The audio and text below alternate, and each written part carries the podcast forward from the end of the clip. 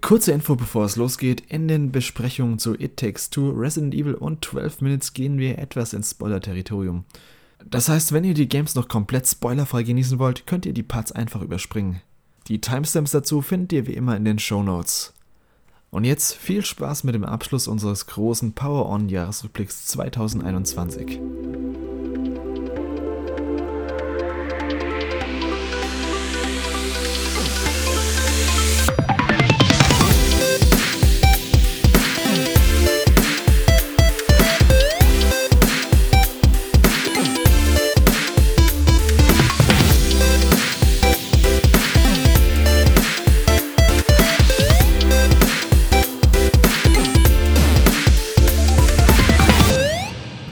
damit sind wir zurück mit dem zweiten Teil des großen Power On Jahresrückblicks. Dustin, Miguel und Sebastian sind gegangen und neu mit dabei sind zum einen der Podcast-Veteran Dennis. Moin Dennis. Hallo. Und nach dem Resident Evil Cast auch mal wieder mit dabei der gute Sascha. Guten Abend. Ja, also im ersten Teil haben wir schon ein paar Games besprochen und jetzt geht's weiter mit der Vorstellung eurer Highlights bzw. Top-Titel. Ich würde einfach mal Dennis dir die Bühne geben. Such dir einfach irgendeinen Titel aus, den du super toll fandest und der für dich einer der, der Spiele des Jahres ist. Ja, da fange ich direkt mit, der, mit meinem Spiel des Jahres an. Das ist ähm, eigentlich auch kein vollwertiges Spiel gewesen. Es war nur ein DLC zu Outer Wilds, Echo of the Eyes. Ah. Und ähm, mhm. es hat mich einfach so beeindruckt, wie sich das ins Hauptspiel eingeführt hat. Und äh, die Erfahrung insgesamt verbessert hat. Und es war einfach echt eine Überraschung, dass es überhaupt ein DLC zu dem Spiel geben konnte und das auch noch so gut geklappt hat. Also mhm. ich war rundum zufrieden damit. Nur leider kann man nicht so viel dazu erzählen, ohne äh, jemand anderem mhm. die Erfahrung kaputt zu machen. Von daher.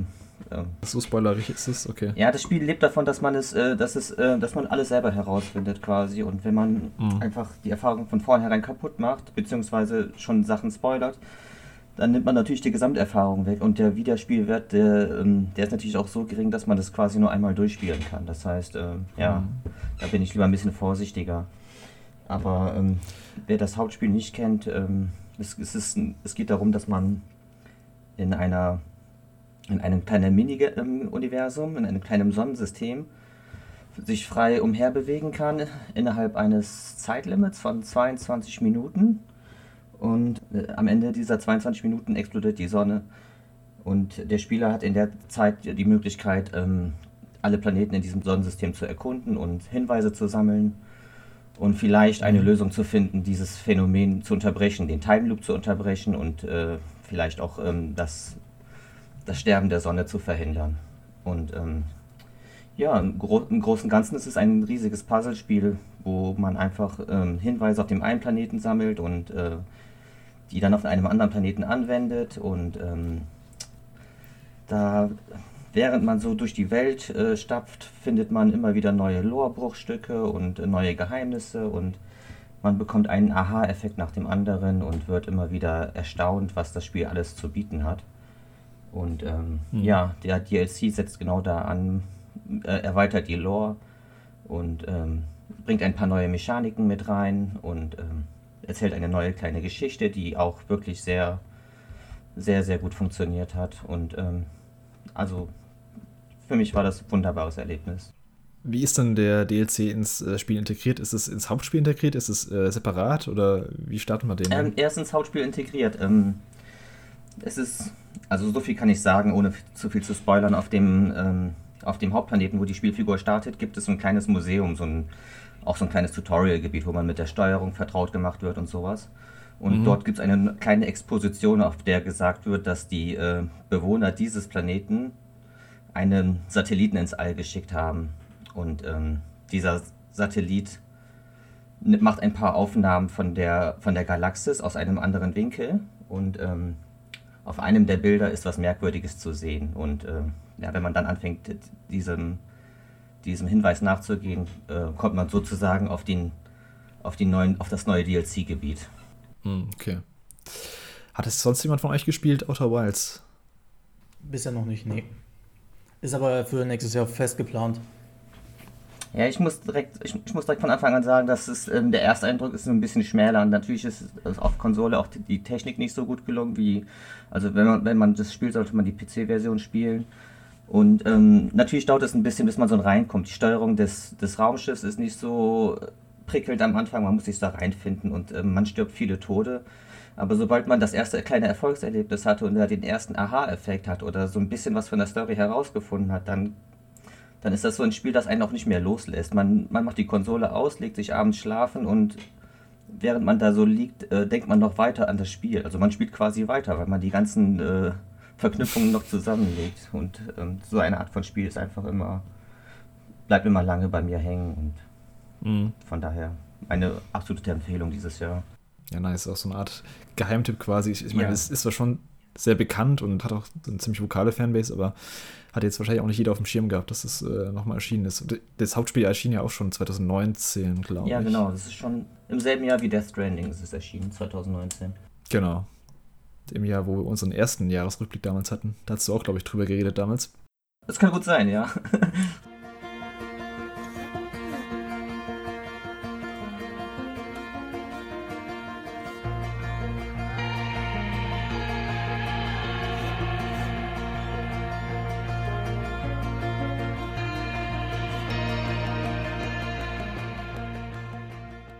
Ja gut, dann ähm, Sascha, was hast du mitgebracht?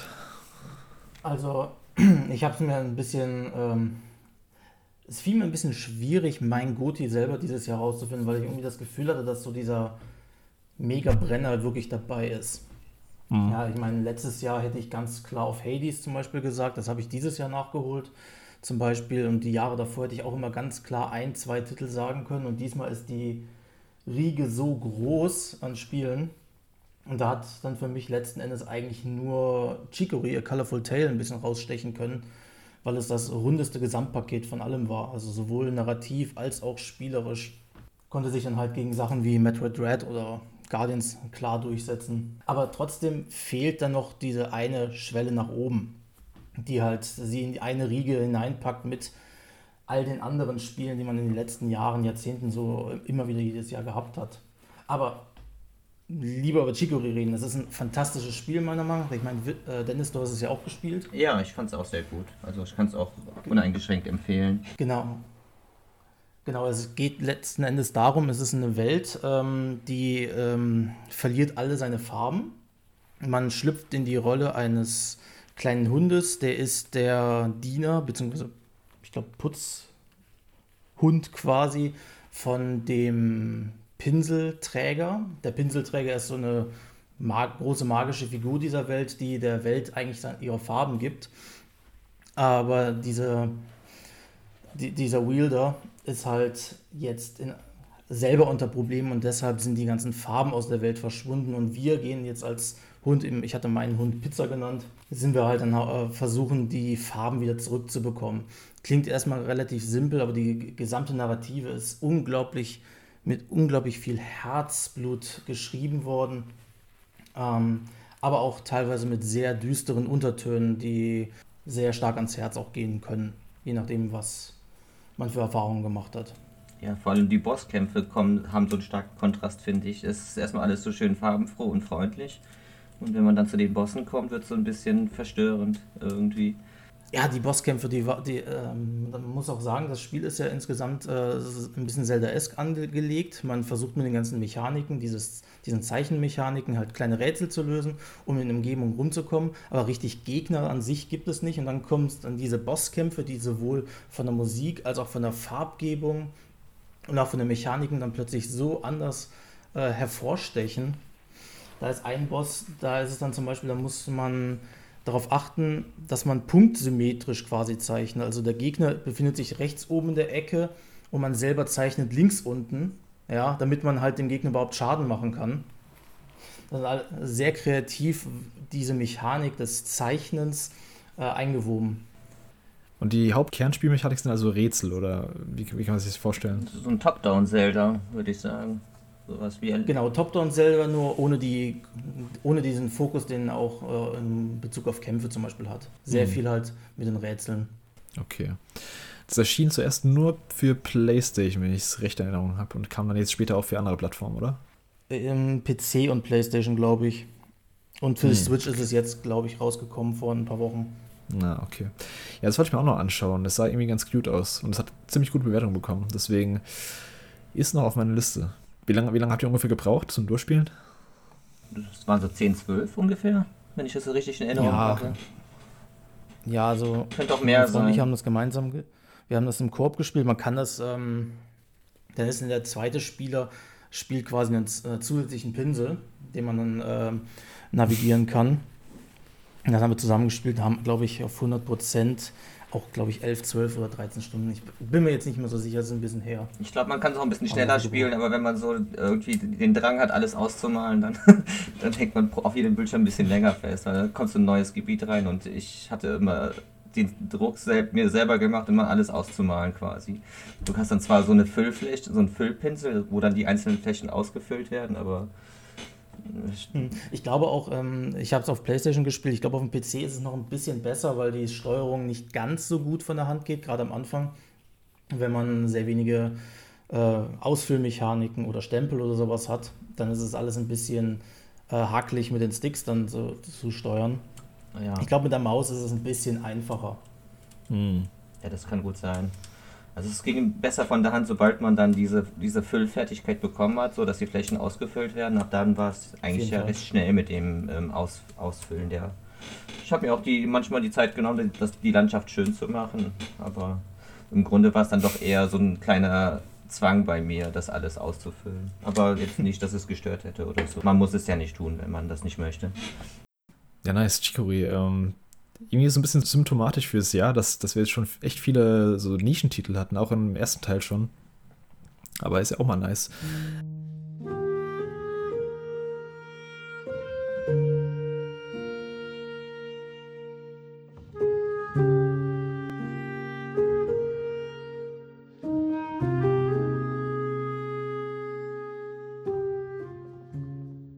Ähm, Robert, was, was hast du noch auf der Liste?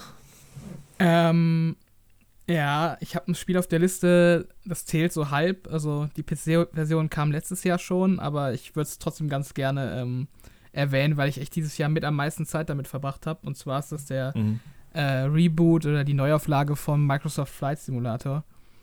Ich weiß nicht, ob irgendwer von euch da mal reingeguckt hat äh, bisher. Nur Trailer gesehen und ein bisschen Gameplay angeguckt. Okay. Aber speaking of Nische. Ja, genau. weiter.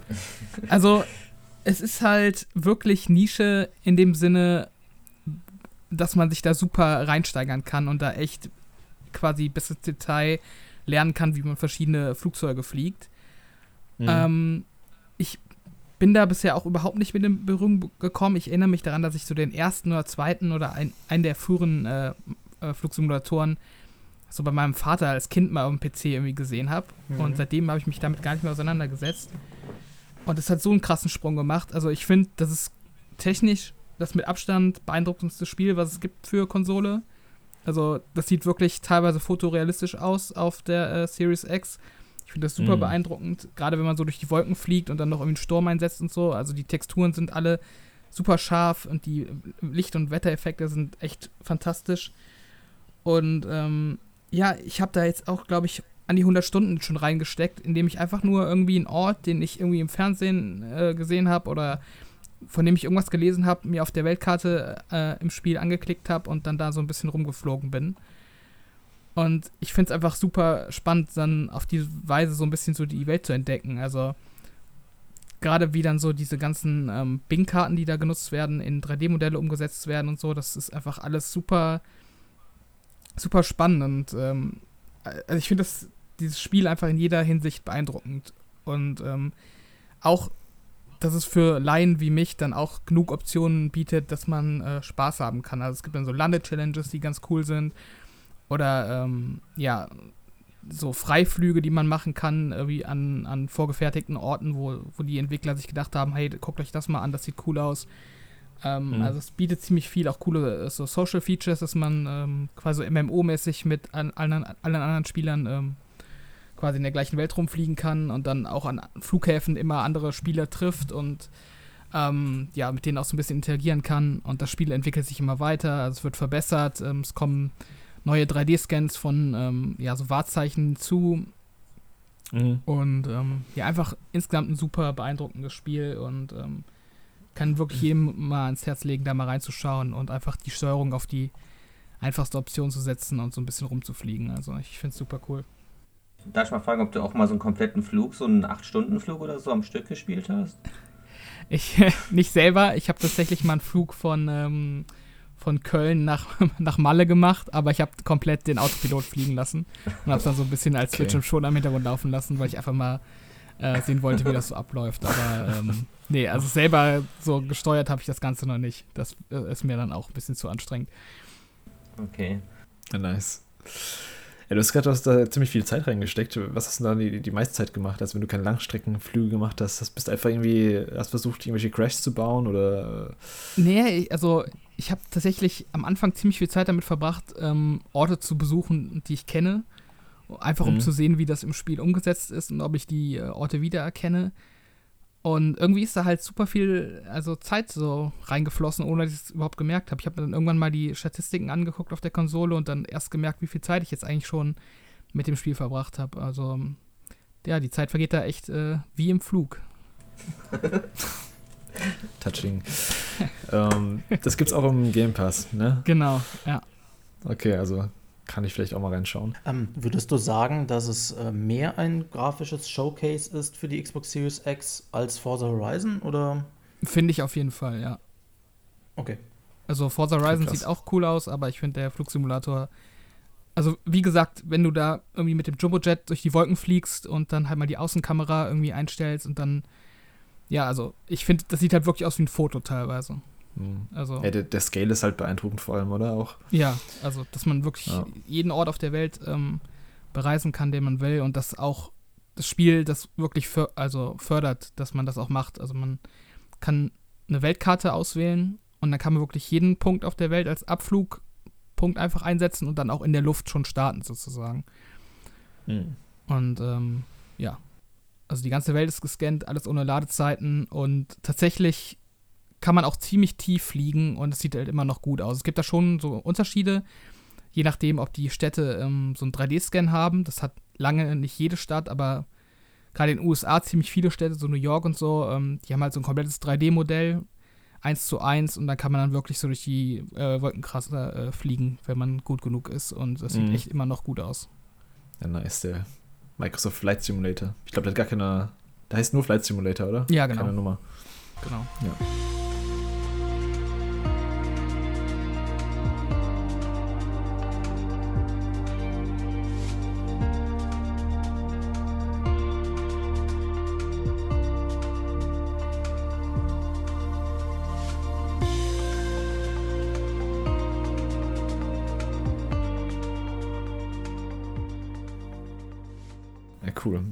Ähm, dann hau ich mal wieder einen raus. Ich weiß nicht, ob sie irgendjemand von euch gespielt hat. Ich bezweifle es, aber Persona 5 Strikers. Ähm, ich habe es letztes Jahr schon gesagt, dass ich mich extrem darauf freue, nochmal ja, noch in die Haut der Phantomdiebe zu schlüpfen, beziehungsweise einfach mehr von der Welt von Persona 5 zu erleben. Und bei einem Tecmo Koei-Spiel erwartet man ja eigentlich so ein stumpfes Muso-Game. Aber Persona 5 Strikers ist eigentlich viel mehr als das. Also es, es nimmt zwar das Action-Kampfsystem von den Massenschlachten, aber das verpackt es in allem an, was eigentlich Persona 5 sonst so gut ausmacht. Also Charaktere, Story, Style und ja, es hat mir am Ende echt richtig gut gefallen. Es wirkt halt echt wirklich mehr wie so ein Action-Spin-Off als wie so ein Muso-Game, also wie so ein Dynasty Warriors. Mhm.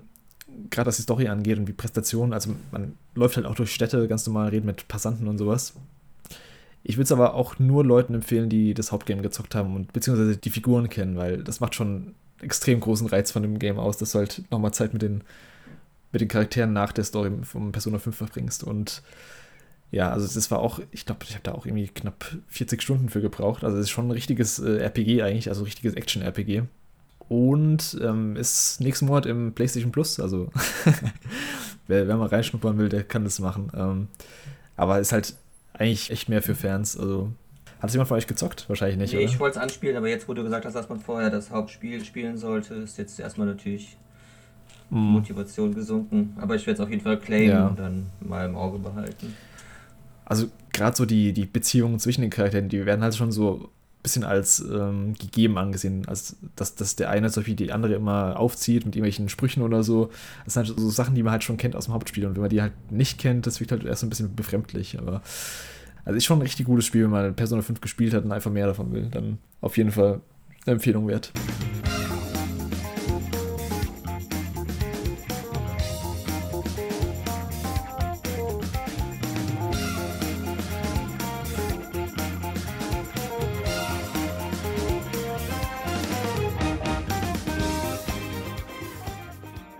Dann haben wir Dennis wieder. Was hast du noch mitgebracht?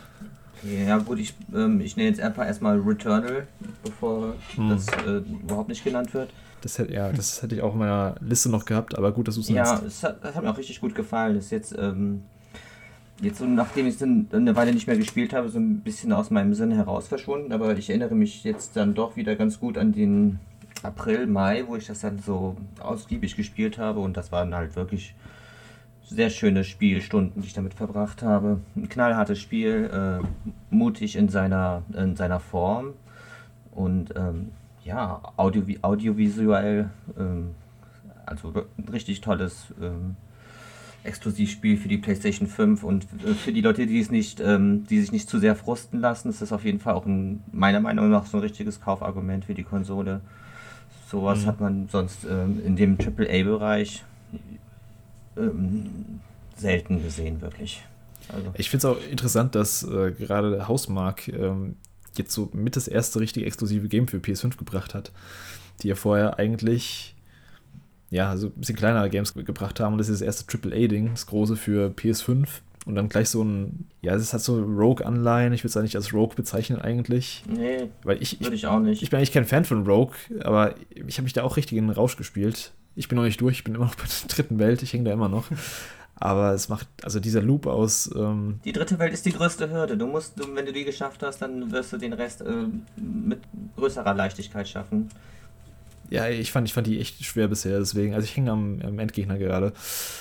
Ich muss auch wieder reinspielen. Ich habe es auch ein paar Wochen schon nicht mehr gespielt. Ja, ich, aber ich, ähm, es ist so ein Spiel, da muss man sich halt so ein bisschen reinfuchsen. Man ärgert sich auch sehr oft. Also ich habe ähm, ich erinnere mich sehr oft daran, dass ich das Spiel wütend ausgemacht habe. Das passiert mir dann so bei anderen Spielen nicht. Da, wenn ich da verliere oder so, ist das kein Problem.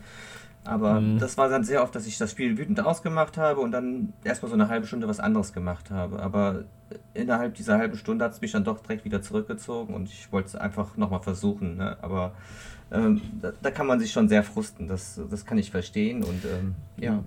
Aber wenn. Ja, gerade wenn du. Ja. Ja, gerade wenn du halt eben so einen, so einen Run hast, wo du richtig dich aufpowerst, du hast eine richtig gute Waffe gefunden, hast irgendwie deine Health, also deine Lebenspunkte, ein paar Mal geupgradet, dann, dann stirbst du irgendwie dumm und denkst nur so, ja. ah, fuck, jetzt sind irgendwie so eine Stunde ist einfach weg. Ja, genau. Ein kleiner Fehler wird mit einer, äh, mit einer riesen Energieverlust bestraft. Und ähm, ja, das, äh, ich kann das verstehen, dass das ähm, schon sehr wütend macht oder dass man halt einen Raum betritt, den man eigentlich äh, besser nicht betreten hätte, weil dann wird man da eingesperrt und plötzlich sind da so viele Gegner, die man besser mhm. nicht bekämpfen will. also sowas. Es ist halt so ein bisschen Glückssache dabei und ich kann verstehen, dass man sich dann da ärgert, aber ähm, ich habe lieber so ein Spiel, das so Emotionen auslöst, egal ob die jetzt einen wütend machen oder fröhlich, besser als wenn man dann so abartig vor dem Fernseher sitzt und einfach äh, immer, du weißt schon, dass dasselbe erlebt ja. irgendwie. Man muss halt auch sagen, dass äh, das Gunplay ist halt einfach richtig gut. Ja. Also Third-Person-Action, also Third-Person-Shooter eigentlich. Und erstmal die, die Bewegung von Sedin heißt die, glaube ich, gell? Mhm. Ähm, also sie bewegt sich echt richtig schnell und du kannst überall hinjumpen und das, das, das steuert sich einfach so richtig knackig und gut und ähm, sieht dabei gut aus, ja. Ja, es sieht bei gut aus und die Partikeleffekte sind richtig, richtig, richtig gut. Das hat echt, da haben sie echt dieses Bullet Hell-mäßige aus ihren anderen Spielen so übertragen. Ja. In der Third-Person AAA-Produktion. Und das muss man halt auch erstmal schaffen. Also es gibt halt eigentlich kaum vergleichbare Games auf dem Niveau, also auf dem technischen Niveau wie Returnal. Ja, und ich konnte auch die Finger davon nicht lassen, bis ich dann die Platin hatte. Auch wenn es am Ende sehr eintönig wurde und ich immer dasselbe Level abgelaufen habe, um die letzten Collectibles zu sammeln. Aber mhm. solange es einen Grund gab, das zu spielen, habe ich es getan. Jetzt ist halt mit der Platin-Trophäe ist halt alles äh, geschafft und jetzt liegt es halt erstmal brach.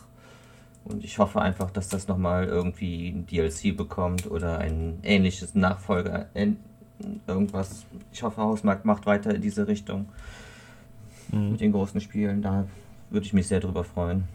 Sascha, du hast auch gespielt, oder? Ja, habe ich auch und es wäre auch auf meiner Liste gewesen, jetzt als nächster Titel, den ich nenne. Ach so. Ähm, Mhm. Ich kann eigentlich alles unterschreiben, was äh, Dennis schon gesagt hat, was du gesagt hast, Chris. Also Returnal ist meiner Meinung nach aktuell das beste Spiel auf der PS5. Ähm, es hat so seine kleinen Macken, finde ich. Ähm, dass es halt repetitiv ist, das liegt aber auch an diesen Roguelike-Elementen, die man da eingebaut hat. Ich bin nicht ganz so glücklich darüber, dass die Narrative im Endeffekt in zehn Richtungen deutet und alle zehn richtig sein könnten. Ja, okay. Aber mein Gott, das ist, das, das ist ein bisschen Nitpicking. aber das sehe ich auch Ah. so. Ja.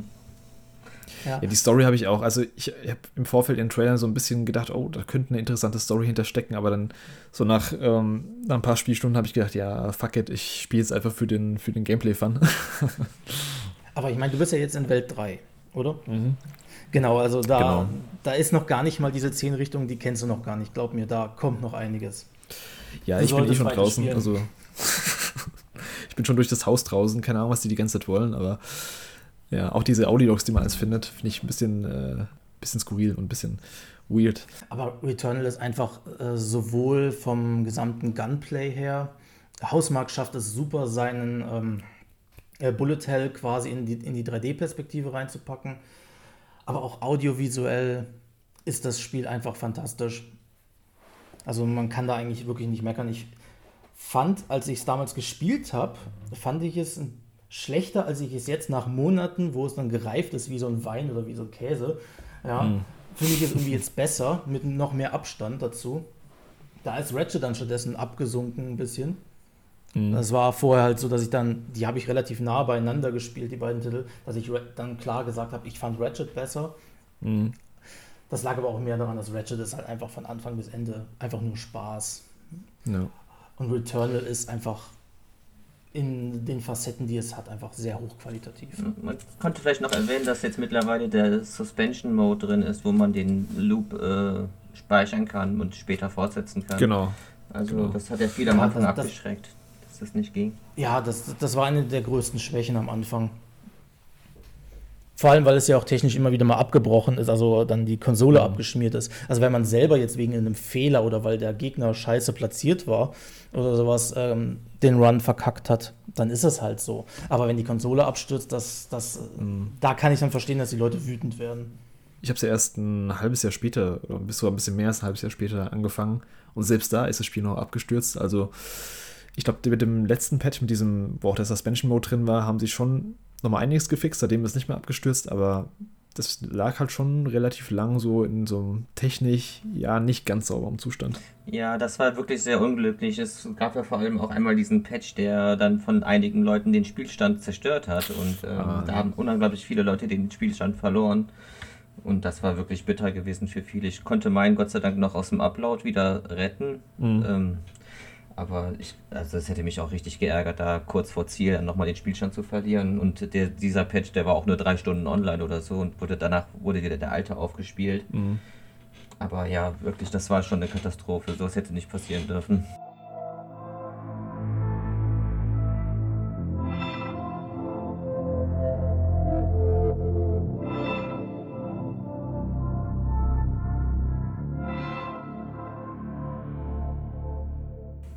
Ähm, ich habe jetzt relativ frisch äh, habe ich Guardians of the Galaxy gespielt. Ich weiß nicht, ob ihr das Mhm. vorhin schon im Podcast Das hatten wir vorhin schon kurz besprochen, da kannst du gerne nochmal deine Meinung dazu sagen.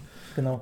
Ähm, das hat mich komplett von den Socken gehauen. Nicht, weil es ähm, so wie Returnal ein hochqualitatives Spiel ist, sondern weil es einfach in dem, was es macht, auch kompetent ist. Also einerseits, wenn man die Filme kennt, dann weiß man ja, die Guardians of the Galaxy haben eine gute Mischung aus Humor und Action und Emotionen und das kriegt das Spiel auch sehr gut rüber transportiert. Also die reden ja wirklich äh, pausenlos. Also jemand, der gegen Laberei in Videospielen was hat, ja, der sollte das nicht spielen, weil wirklich pausenlos quatschen, ein, einer von den Fünfen quatscht dann halt in die Szenerie hinein. Aber es ist auf so einem hohen Level, was die sich teilweise dann gegenseitig zuwerfen, egal ob es um Humor geht oder ob es um Konflikte zwischen denen geht, weil der Plot ist relativ simpel, ja, aber passt dann trotzdem auch gut in dieses gesamte Abenteuer-Feeling hinein. Also, ich habe es auch vor allem gespielt, weil es bei, jetzt bei den Game Awards äh, als Best Narrative ausgezeichnet worden ist. Und ich dachte mir nur, dieses Spiel, was ich am Anfang, als es angekündigt worden ist, äh, sagen wir mal ehrlich, wir haben alle gedacht, es äh, wird wie Marvel Avengers äh, irgendwie floppen. Die Trailer sahen auch nicht wirklich gut aus. Man hatte keinen yep. richtigen Eindruck davon, was es für ein Spiel ist. Ja, und dann kommt es da und hat besten Narrative. Und ähm, ich meine, wenn ihr meinen Artikel auf, auf, auf Village verfolgt habt, Narrative ist halt das Thema, was ich äh, am meisten in den Fokus setze für mich. Ja, da dachte ich mir, jetzt muss ich es schon fast spielen. Und man muss sagen, also insgesamt, ja, ist es halt eine übliche Abenteuergeschichte, aber die Dialoge sind einfach toll. Sie schaffen es sowohl während dem Spielen der, der Action-Szenen gute Dialoge hinzubekommen, aber auch in den Cutscenes. Sie wissen genau, wann sie welche Töne anschlagen müssen. Und ähm, dadurch habe ich nicht so ähm, tonale Probleme, wie ich es zum Beispiel bei It Takes Two hatte. Da hatte ich ein bisschen tonale Probleme, äh, wo sie Probleme in der Narrative gehabt haben. Aber Guardians ist einfach von Anfang bis Ende, jetzt nur auf die Geschichte betrachtet, ein richtig gutes Spiel. Es hat Schwächen im Action-Gameplay, weil es sehr unübersichtlich wird, aber es macht Spaß. Es, es mhm. ist einfach ein Spiel, was. Äh, wie soll ich es beschreiben? Es verhebt sich nicht. Ja, es macht das, was es macht, kompetent und auch richtig gut. Ja, nicht wie jetzt zum Beispiel Biomutant, was sich an wirklich allen Stellen verhoben hat. Ich, ich mag Biomutant, ja. Ich habe es sehr lieben gelernt, obwohl es eigentlich teilweise so haarsträubende Fehler macht, ja, weil dieses 20-Mann-Team einfach sich komplett in seinen Ideen verhoben hat. Guardians macht das nicht. Sie machen das, was sie können, machen sie gut. Mhm, aber das, das ist jetzt so mit Uncharted vergleichbar, ne? Quasi. So vom Spiel, vom Gameplay her. Ja, ähm, nicht wirklich. Ähnlich. Ja. Hast du es gespielt, Robert? Ja, ich habe es auch durchgespielt. Also ich würde es jetzt nicht hundertprozentig mit Uncharted vergleichen, vielleicht halt natürlich mit diesem Wellenzeugs. Ähm, Aber es ist linear und äh, dann so fokussiert sich auf die Story. Ja, also ziemlich viel ja. so inszenierte Sequenzen auch zwischendrin. Ähm, sehr viele Dialoge, auch so, auch so wirklich so Momente, wo du weißt, okay, jetzt ist es erstmal ein bisschen ruhiger und ich muss nur ein bisschen den Stick nach vorne drücken und ähm, da kann mich so ein bisschen berieseln lassen und dann halt wieder, ähm, ja, das, das Kampfsystem ist halt anders als in Uncharted, aber ähm, ich glaube, also es hat schon so eine ähnliche Struktur. Uncharted hat auch mehr Rätsel, mhm. äh, auch schwierigere Rätsel. Das äh, ist halt bei Guardians nicht so, nicht so wirklich im Vordergrund, aber das ist schon so das ähnliches Genre auf jeden Fall, ja. Ich finde halt auch krass, dass, dass da irgendwie jeder so die gleiche Erfahrung mitgemacht hat, dass irgendwie so gefühlt jeder dachte, okay, das wird irgendwie so ein, ja, wie so ein Lizenzspiel einfach von früher, das ist irgendwie, keine Ahnung, so sieben von zehn Spielen, ja, kann man mal spielen vielleicht, wenn man irgendwie gerade Langeweile hat und dann jeder, der es gespielt hat, findet es eigentlich richtig gut. Also, ist echt so ein bisschen, ähm, so. Ist auch mal nice, mal wieder eine Überraschung. Ja, so. Also Im AAA-Sektor so. Ja, AAA-Geheimtipp eigentlich, ja. Mhm. Was eigentlich schon ironisch ist, äh, AAA Guardians of the Galaxy 2021 eigentlich mit einer der größten IPs so. Ja, aber ich glaube, was auch viele abgeschreckt hat oder was zumindest bei mir so ein bisschen abschreckend war, bevor ich es gespielt habe, ist so das Design der Guardians. Also die sehen halt schon so ein bisschen mhm. komisch aus auf dem ersten Eindruck, gerade weil man die ähm, ja aus den Filmen wahrscheinlich so primär kennt. Aber ich finde, gerade das haben sie ziemlich gut gemacht. Also sie haben so ein bisschen die Stimmung aus den Filmen übernommen, aber haben halt wirklich so eine ganz eigene Hintergrundgeschichte ähm, sich überlegt, so für den, für den Kosmos oder wie die Fraktionen sich so gegenüberstehen und benutzen auch Figuren, die in den Filmen noch nicht vorkommen, also so Nebencharaktere. Ähm, und haben dann doch was ganz Eigenes daraus gemacht. Also sie nehmen wirklich so die, die Grundelemente, die gut funktioniert haben aus den Filmen, aber mischen das mit eigenen Sachen. Und ähm, das hätte halt komplett nach hinten äh, losgehen können, aber es hat halt echt gut funktioniert. Also, ja. Mhm. Also das große Problem für das Franchise ist ja auch, ich meine, Guardians of the Galaxy selber besteht, glaube ich, seit den 70ern oder vielleicht Ende der 60er, ich weiß es jetzt nicht genau, also als Comicreihe. Aber wirklich bekannt geworden sind sie ja erst durch die Filme von James Gunn. Mhm. Also deswegen hat sich dann halt bei uns, vor allem hier in Europa, hat sich dann halt einfach dieses Team, was wir dort aus den Filmen kennen, etabliert. Und deshalb nehmen wir auch diese Änderungen dann halt am Anfang nicht ganz so äh, wohlwollend auf. Und deswegen finde ich es einfach toll, dass das Spiel sich versucht, von den Filmen zu entfernen. einfach seine eigene Geschichte erzählt, sein eigenes Team aufstellt. Ich meine, es ist ja in gewisser Weise keine Origin-Geschichte, es ist aber trotzdem relativ nah nach der Gründung. Mhm. Man merkt jetzt erst, wie sich das Team entwickelt und dass es wirklich Vertrauen zueinander fasst in dieser Geschichte.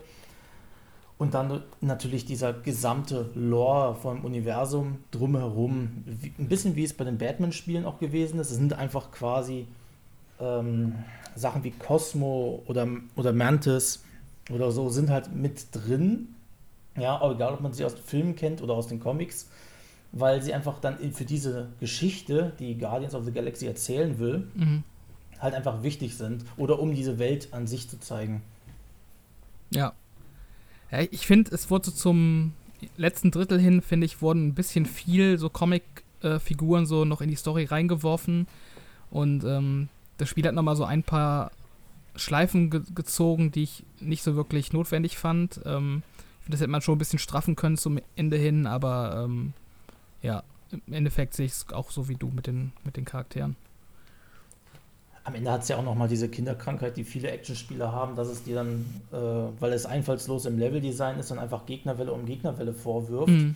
anstatt wirklich da auch ein bisschen zu variieren. Also auch spielerisch nimmt es so meiner Meinung nach im Finale ein bisschen die Luft raus. Ja, also, es, also am Ende ist es halt echt nur noch ähm, ein Kampf nach dem anderen, das stimmt. Cadet Gold, what are you doing here? Aren't you a little young for the Corps? Aren't you a little old for that hairdo? Okay, boys, let's start the Ein Spiel, das ich auch ziemlich cool fand, ähm, was glaube ich auch alle hier gespielt haben, ähm, ist äh, Resident Evil 8. Da könnte es jetzt, glaube ich, ein bisschen kontroverser werden, weil das, glaube ich, nicht alle in der Runde so gut fanden wie ich. Ähm, aber für mich war das doch eins der besten Spiele dieses Jahres. Ähm, also, es hat schon seine Schwächen, die haben wir ja auch im, im Podcast ausgiebig ähm, diskutiert. Aber ähm, ja, also mir hat es einfach von Anfang bis Ende Spaß gemacht. Ich hatte Lust daran, dieses Dorf zu erkunden, mich mit diesen komischen Gestalten auseinanderzusetzen.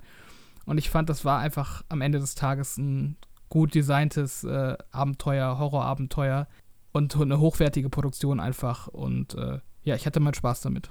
Habt ihr euch damit noch mehr versöhnen können, vielleicht übers Jahr, oder ist der Eindruck eher noch negativer geworden? Ähm, also, was ich vorhin bei Returnal meinte, ja, von wegen, dass es mit der Zeit irgendwie immer besser geworden ist, ist bei Resident Evil komplett ins Gegenteil gekehrt. Also, als wir den Podcast aufgenommen haben, war ich weitaus wohlwollender für das Spiel. Okay, krass. Ich, ich verstehe mittlerweile echt nicht, wie es bei so vielen Goti-Listen auftauchen kann, wie es bei Game of the Year quasi mit ähm, nominiert war. Ich finde, das Spiel hat unglaublich gute Höhen. Ich, ich liebe immer noch, aus meiner Erinnerung zumindest, ähm, dieses eine Level über das, was so kontrovers diskutiert worden ist, auch im Vorfeld in den sozialen Netzwerken, ähm, mit der Fabrik und sowas. Mhm. Aber insgesamt denke ich mir doch, irgendwie das Gesamtkonstrukt hat mir einfach nicht gepasst. Es sind halt so, es, sind, es wirkt wie zehn verschiedene Puzzleteile, die man, die man krampfhaft versucht hat zusammenzubringen, damit es irgendwie ein Bild ergibt, aber man hat vergessen, dass es halt von drei verschiedenen Puzzleherstellern ist. Mhm. Also das ist, äh, hat bei mir sehr abgebaut über die Zeit. Hm. Das Gefühl hatte ich irgendwie gar nicht. Also bei mir hat es eher im, über die Zeit zugenommen, so an, an Positivität, was ich mit dem Spiel empfinde. Ähm, also wenn ich jetzt mal zurückdenke, ich finde Resident Evil Village ist schon so mh, hm, wahrscheinlich das beste AAA-Spiel von einem Third Party dieses Jahr für mich. Also allein von Inszenierung, Grafik und Atmo, also mich hat es irgendwie abgeholt, keine Ahnung. Also es hat zwar ein paar spielerische Schwächen gehabt, aber mich haben die nicht so gestört, dass es jetzt irgendwie groß abfallen würde. Bei mir hat es eher dazu gewonnen mit der Zeit. Schon interessant. Ich war ja am Anfang sehr abgeneigt, aber ich habe dann ja gewartet, bis es günstiger wurde und habe dann auch einfach meinen Frieden damit gefunden, dass es nicht das ist, was ich von Resident Evil gerne hätte. Und dann unter dem Aspekt konnte ich damit Spaß haben. Ich, ich, ich habe mich halt nicht gegruselt, ich habe halt in Sequenzen gelacht. Ich fand das so lustig, wie das inszeniert ist teilweise. So. Was teilweise auch. das, das muss pure Absicht gewesen sein. Ich kann mir das nicht anders erklären. Da wird er irgendwie, keine Ahnung, von so einer alten Schachtel irgendwie angegriffen und äh, da spritzt das Blut und dann meint er irgendwie nur so, ja, was ist mit der Schreckschraube los? Geh nach Hause, hier ist es gefährlich. die ganzen Dialoge, die sind, die sind so bekloppt gewesen. Ich, äh, ich weiß nicht, ich konnte das einfach nicht ernst nehmen die ganze Zeit und unter dem Aspekt, ja gut, da hatte ich, hatte ich meinen Spaß mit. Ja. Vor allem wie er einfach, Quali- wie er einfach random so eine Hand abgehackt kriegt und einfach, ja, okay. genau. Ja, da bin ich mir tatsächlich Ja, so. auch nie so hundertprozentig sicher, ähm, wie, äh, wie ernst das alles gemeint ist. Aber es ist nicht nur bei Resident Evil 8 so ein Problem bei mir, sondern auch schon bei äh, ja, älteren Resident Evils. Also Ja, ja. das ist immer so ein bisschen äh, klamaukig und ich kann das auch nie so wirklich einschätzen. Man hatte fast den Eindruck, als ob die äh, Entwickler so eine Aufgabe bekommen haben und da saßen so ein paar Spaßvögel und haben sich gesagt, komm, wir entwickeln das so, wie wir das wollen. Und wenn es einmal gemacht ist, fehlt ihnen die, die Zeit, das zu ändern. Also werfen die das so ins Spiel Mhm. rein und dann hat man so komische, lustige Szenen drin. Also ich frage mich auch echt, ob die Schreiber, also diesmal die, die Schreiber der kompletten ähm, Resident Evil-Reihe, ob die ihre Story ernst nehmen mit Umbrella und mit äh, Wesker und ach du Scheiße, ey. Da, Nein, die würfeln das aus, garantiert. Die, die würfeln eine Zahl. da, da kommt so ein Schwachsinn bei raus, wenn du dir mal das richtig durchliest oder die Story gibst. Also, würde mich mal interessieren. Bei japanischen äh, Schreibern weiß man ja nie so. Ist ja In dem Punkt hat es dann auch die Filme bekommen, die es verdient. Ja, das stimmt. Aber ähm, die, Qua- die Qualität war echt gebietsabhängig. Ich fand die Fabrik auch äh, am besten tatsächlich. Und ähm, die zwei mittleren Gebiete, das, das eine war ein Sumpf, glaube ich. Das war Schrott. das war wirklich das Schlechteste. hat mir gar kein- ich auch. ja, das war das Schlechteste. Mit dem Muro. Mir- Ja. Und die, und die Burg, die war halt okay, aber die war auch irgendwie, das war alles so, ich fand, sobald man wusste, wie das Spiel läuft, wie die, wie die äh, Struktur ist, dass du diese vier Gebiete nacheinander abläufst und nie wieder ins vorherige zurück musst, Mhm. ab da war mir dann irgendwie klar, so dieses, äh, ach ja, mir ist alles egal, ich sammle jetzt nicht mehr so ausgiebig ein, weil du kriegst das in die Hand gedrückt, was du brauchst, du kommst ins neue Gebiet, du läufst deine Runde und am Ende des Gebiets kommst du wieder am Anfang raus, was für ein Zufall, das passiert genau viermal oder, oder noch öfter. Und ähm, ja, da musst du gar nicht mehr nachdenken, Gehirn aus, wenn du einen Gegner siehst, schießen, wenn irgendwas auf dem Boden leuchtet, X drücken, aufsammeln, äh, das, das konntest du wirklich so im Halbschlaf Ja, spielen. findest du wirklich Halbschlaf? Also ich, ich fand es schon echt teilweise stressig. Also ich hatte da schon äh, Mhm. so Momente, wo ich dann wirklich so vor Gegnern weggerannt bin. Ähm, Gerade so, Das kommt ja auch auf den Abschnitt dann an, ja. Ja, gut. Äh, na klar, da gab es ein paar haarige Stellen. Ich habe es jetzt auch auf normal nur gespielt. Aber du hattest immer genug Munition und irgendwie sowas. Also, so, wenn du aufmerksam aufgesammelt hast oder das Geld in, bei dem Shop investiert hast, war das eigentlich immer so eine, so eine klare Sache. Ich glaube, ich bin das erste Mal bei dem Boss gestorben, der bei de, aus dem dritten Gebiet in diesem Sumpf halt, weil der diesen Säurering gemacht hat und ich nicht. Ähm, Mhm, ja. ich, ich, ich wusste, dass ich mich unter dem Dach verstecken muss, aber ich war zu faul, dahin zu gehen. Ich dachte, es tötet mich nicht, aber dann war es dann doch so. Ich dachte, ich kann einfach eins von meinen fünf Heilpacks nehmen. So bin ich das erste Mal gestorben in dem Spiel, aber ja. Aber War Dennis, alles du, sehr. aber Ja? du meintest ja, dass du jetzt irgendwie keinen richtigen Horror gefühlt hast. Wie ist es bei dem Abschnitt mit dem Puppenhaus gewesen? Ich meine, Puppenhaus und Fabrik sind für mich Ja. die einzigen Punkte, wo ich wirklich sage, das war wirklich gut. Das Ja, das war. Eine Stelle hat mich. Da war ich wirklich so ein bisschen unter Anspannung, als dann auch wirklich was passiert ist in dem Puppenhaus. Die, dieses Monster, was dort Ja, auftaucht. ja, das war schon creepy. Aber das hab, da habe ich dann wohl zu sehr mechanisch gesehen. Ich habe gemerkt, das Spiel nimmt dir die Waffen ab und steckt dich in einen Raum, wo du nichts ausweichen kannst. Und äh, dann wird das Spiel dich nicht töten an dieser Stelle, weil das wäre einfach zu unfair quasi. Erst als in diesem, in diesem Haus eine, eine, ein zweiter Rundweg geöffnet wird, so dass du ausweichen kannst, ab da wusste ich schon, jetzt gleich kommt ein Monster. Und das habe ich einfach schon so strukturell gemerkt. Das war wirklich so ein Spiel, das nach Formblatt erstellt wurde. Ja, da hättest du mal, wie du vorher gesagt hast, einfach einen Kopf ausmachen müssen vorher. Ja, hätte ich machen müssen. Also wer, wer sich gruseln will, der sollte auch, wie, ich eben schon erwähnt habe, ähm, Outer Wilds spielen. Da gibt es sogar eine Option für verringerte Gruseleffekte und de- den braucht man Echt? dort auch. Also da gruselt man sich im Vergleich wirklich, ja. okay. Ohne, ohne was zu verraten, weil da ist ähm, schon mehr möglich in der Hinsicht. Grusel habe ich damit gar nicht assoziiert bisher. Ja, ich dachte auch, es wäre so ein PG-12-Game. Ähm, Ähm, das ist halt äh, wirklich nur fürs DLC auch. Ich meine, Mhm. das Hauptspiel kann an manchen Stellen schon ein bisschen gruseliger, düsterer sein. So diese Weltraumatmosphäre bringt das ja automatisch mit sich. Aber im DLC ist das auch nochmal ein großes Hauptthema, ähm, Hauptthema Angst. Und ähm, da wirkt einfach Resident Evil im Vergleich wie so ein, naja, Wischiwaschi. Alles schon mal gesehen. Ich wollte aber bei Resident Evil noch anmerken, dass ähm, bei der User Game of the Year-Wahl von IGN Resident Evil tatsächlich, tatsächlich auf Platz 2 gekommen ist. Was ist, was ist da Platz 1 gewesen? Äh, Halo. Wahrscheinlich, weil es gerade frisch im Gedächtnis ist, Ja. auch nur einen extra Bonus bekommen. Also wie gesagt, ich fand es im Nachhinein echt gut, aber äh, ich halt auch, also gerade äh, was Sascha auch gesagt hat, mit dieser Zerstückelung von den Gameplay-Elementen und von der Levelstruktur, das war auch mit mein größter Kritikpunkt am Game. Das fühlt sich halt nicht wie aus einem Guss an, das fühlt sich wie, wie mehrere Games in einem an. Aber ich fand es halt auch, Ja. das fand ich halt dann im Endeffekt dann nicht so schlimm wie vielleicht für euch. Also Ja, für 35 Euro kann ich es empfehlen, aber für Vollpreis war ich froh, dass ich nicht gekauft habe. Ja, ich glaube, hätten sie nochmal direkt den, den 7er kopiert, wäre halt auch nicht so geil gewesen. Ich, deswegen, ich bin extrem gespannt, wie sie jetzt weitermachen. Mhm. Also, das soll noch ein DLC kommen für den 8er jetzt, äh, also für Village, Ja, ich glaube schon. wo so zur E3 so random angekündigt wurde, äh, now in development, wegen großer Nachfrage, wo ich auch dachte, okay, Ja. habt ihr nicht vorher ein bisschen geplant? Ich bin halt nicht so, Und äh, ja. ja. Ich bin halt nicht so ein großer Fan von dem Ende von Resident Evil 8. Also ich, die Prämisse, die Mhm. da aufgestellt wird für Nachfolger, die finde ich irgendwie gar nicht gut und da habe ich auch ein bisschen Sorge, was sie da jetzt machen. Ich erinnere mich schon gar nicht mehr ans Ende. Kannst du noch mal kurz erwähnen? Äh, das Ende war auch super trashig mit Explosionen und alles Äh, und Tochter ja, und Sto- Stichwort Tochter und ja. FBI-mäßig, so Mm, Döns. ja, ja. Ethan Winters. Mr. Winter. Ethan Winter. Poor Ethan. Ethan Winters. Welcome. Dann mache ich mal weiter. Ich habe noch, hm, ich habe noch ein paar eigentlich, aber ich glaube, ich nehme It Takes Two. Das habe ich in Robert zusammengespielt, gerade vor ein paar Wochen. Von Hazelight Studios, äh, den Leuten hinter A Way Out und Brothers A Tale Two Sons. Und also das hat mich jetzt von allen Games, glaube ich, mit am meisten überrascht, so in der Vielfalt an Gameplay-Elementen, die es einem bietet. Noch mehr als Resident Evil. Ja. und vor allem, wie kreativ die teilweise ähm, die Gameplay-Elemente einsetzten.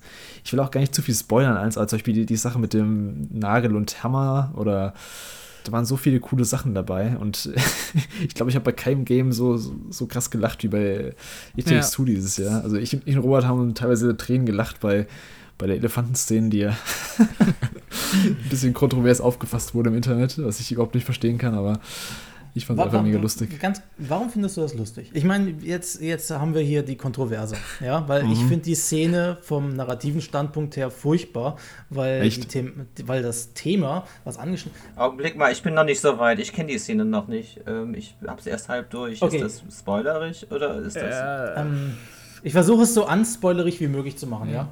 Ähm, Oder machst du einfach, eigentlich ist die Story jetzt erstmal auch zweitrangig für mich. Ich spiele es halt auch fürs Gameplay. Ja, Also, ist doch egal. Im, Im Endeffekt geht es ja darum, das ist ja ein Ehepaar, ja, das wird halt quasi von ähm, seinem Kind verwunschen, ja, weil die sich scheiden lassen wollen, weil das, und das Kind wünscht sich halt, dass die beiden wieder zusammenkommen. Das Problem, was meiner Meinung nach diese Elefantenszene hat, sie gehört zu einem kleinen Arc, der dem Kind extremen Schaden zufügt, sehr Ja, großen genau. seelischen Schaden zufügt. Und, und das ist meiner Meinung nach das Problem, die Szene an sich wäre in Ordnung vom thematischen Standpunkt aus, wenn sie danach reflektiert worden wäre von den, von den Charakteren, also von dem Ehepaar. Aber sie nehmen so gut wie keinerlei Rücksicht darauf, was sie dem Kind dann angetan haben damit. Es wird sehr groß aufgebaut. Der Bosskampf kurz davor mit, mit dem Affen, der ist fantastisch von diesem narrativen Standpunkt aus. Ja, weil der genau, der, der Affe will das Kind beschützen. Er sieht diese beiden, also die Eltern, also die Puppeneltern, wollen das, äh, wollen den Elefanten äh, quasi erreichen und ähm, äh, ähm, dem etwas Böses tun. Ja. Und der Affe will das Kind beschützen in dem Fall, weil dieser Elefant für das Kind wichtig ist. Und nach, dieser, nach der ganzen Szenerie mit dem Elefanten nimmt das Spiel dieses Thema so gut wie gar nicht mehr auf. Es gibt einmal einen kurzen Dialog dazwischen, von wegen, haben wir das Richtige gemacht? Und dann geht es einfach weiter. Spaß hier, Spaß dort.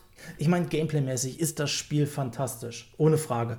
Hazelight hat hier, was das Gameplay angeht, meiner Meinung nach diesen Award eindeutig verdient.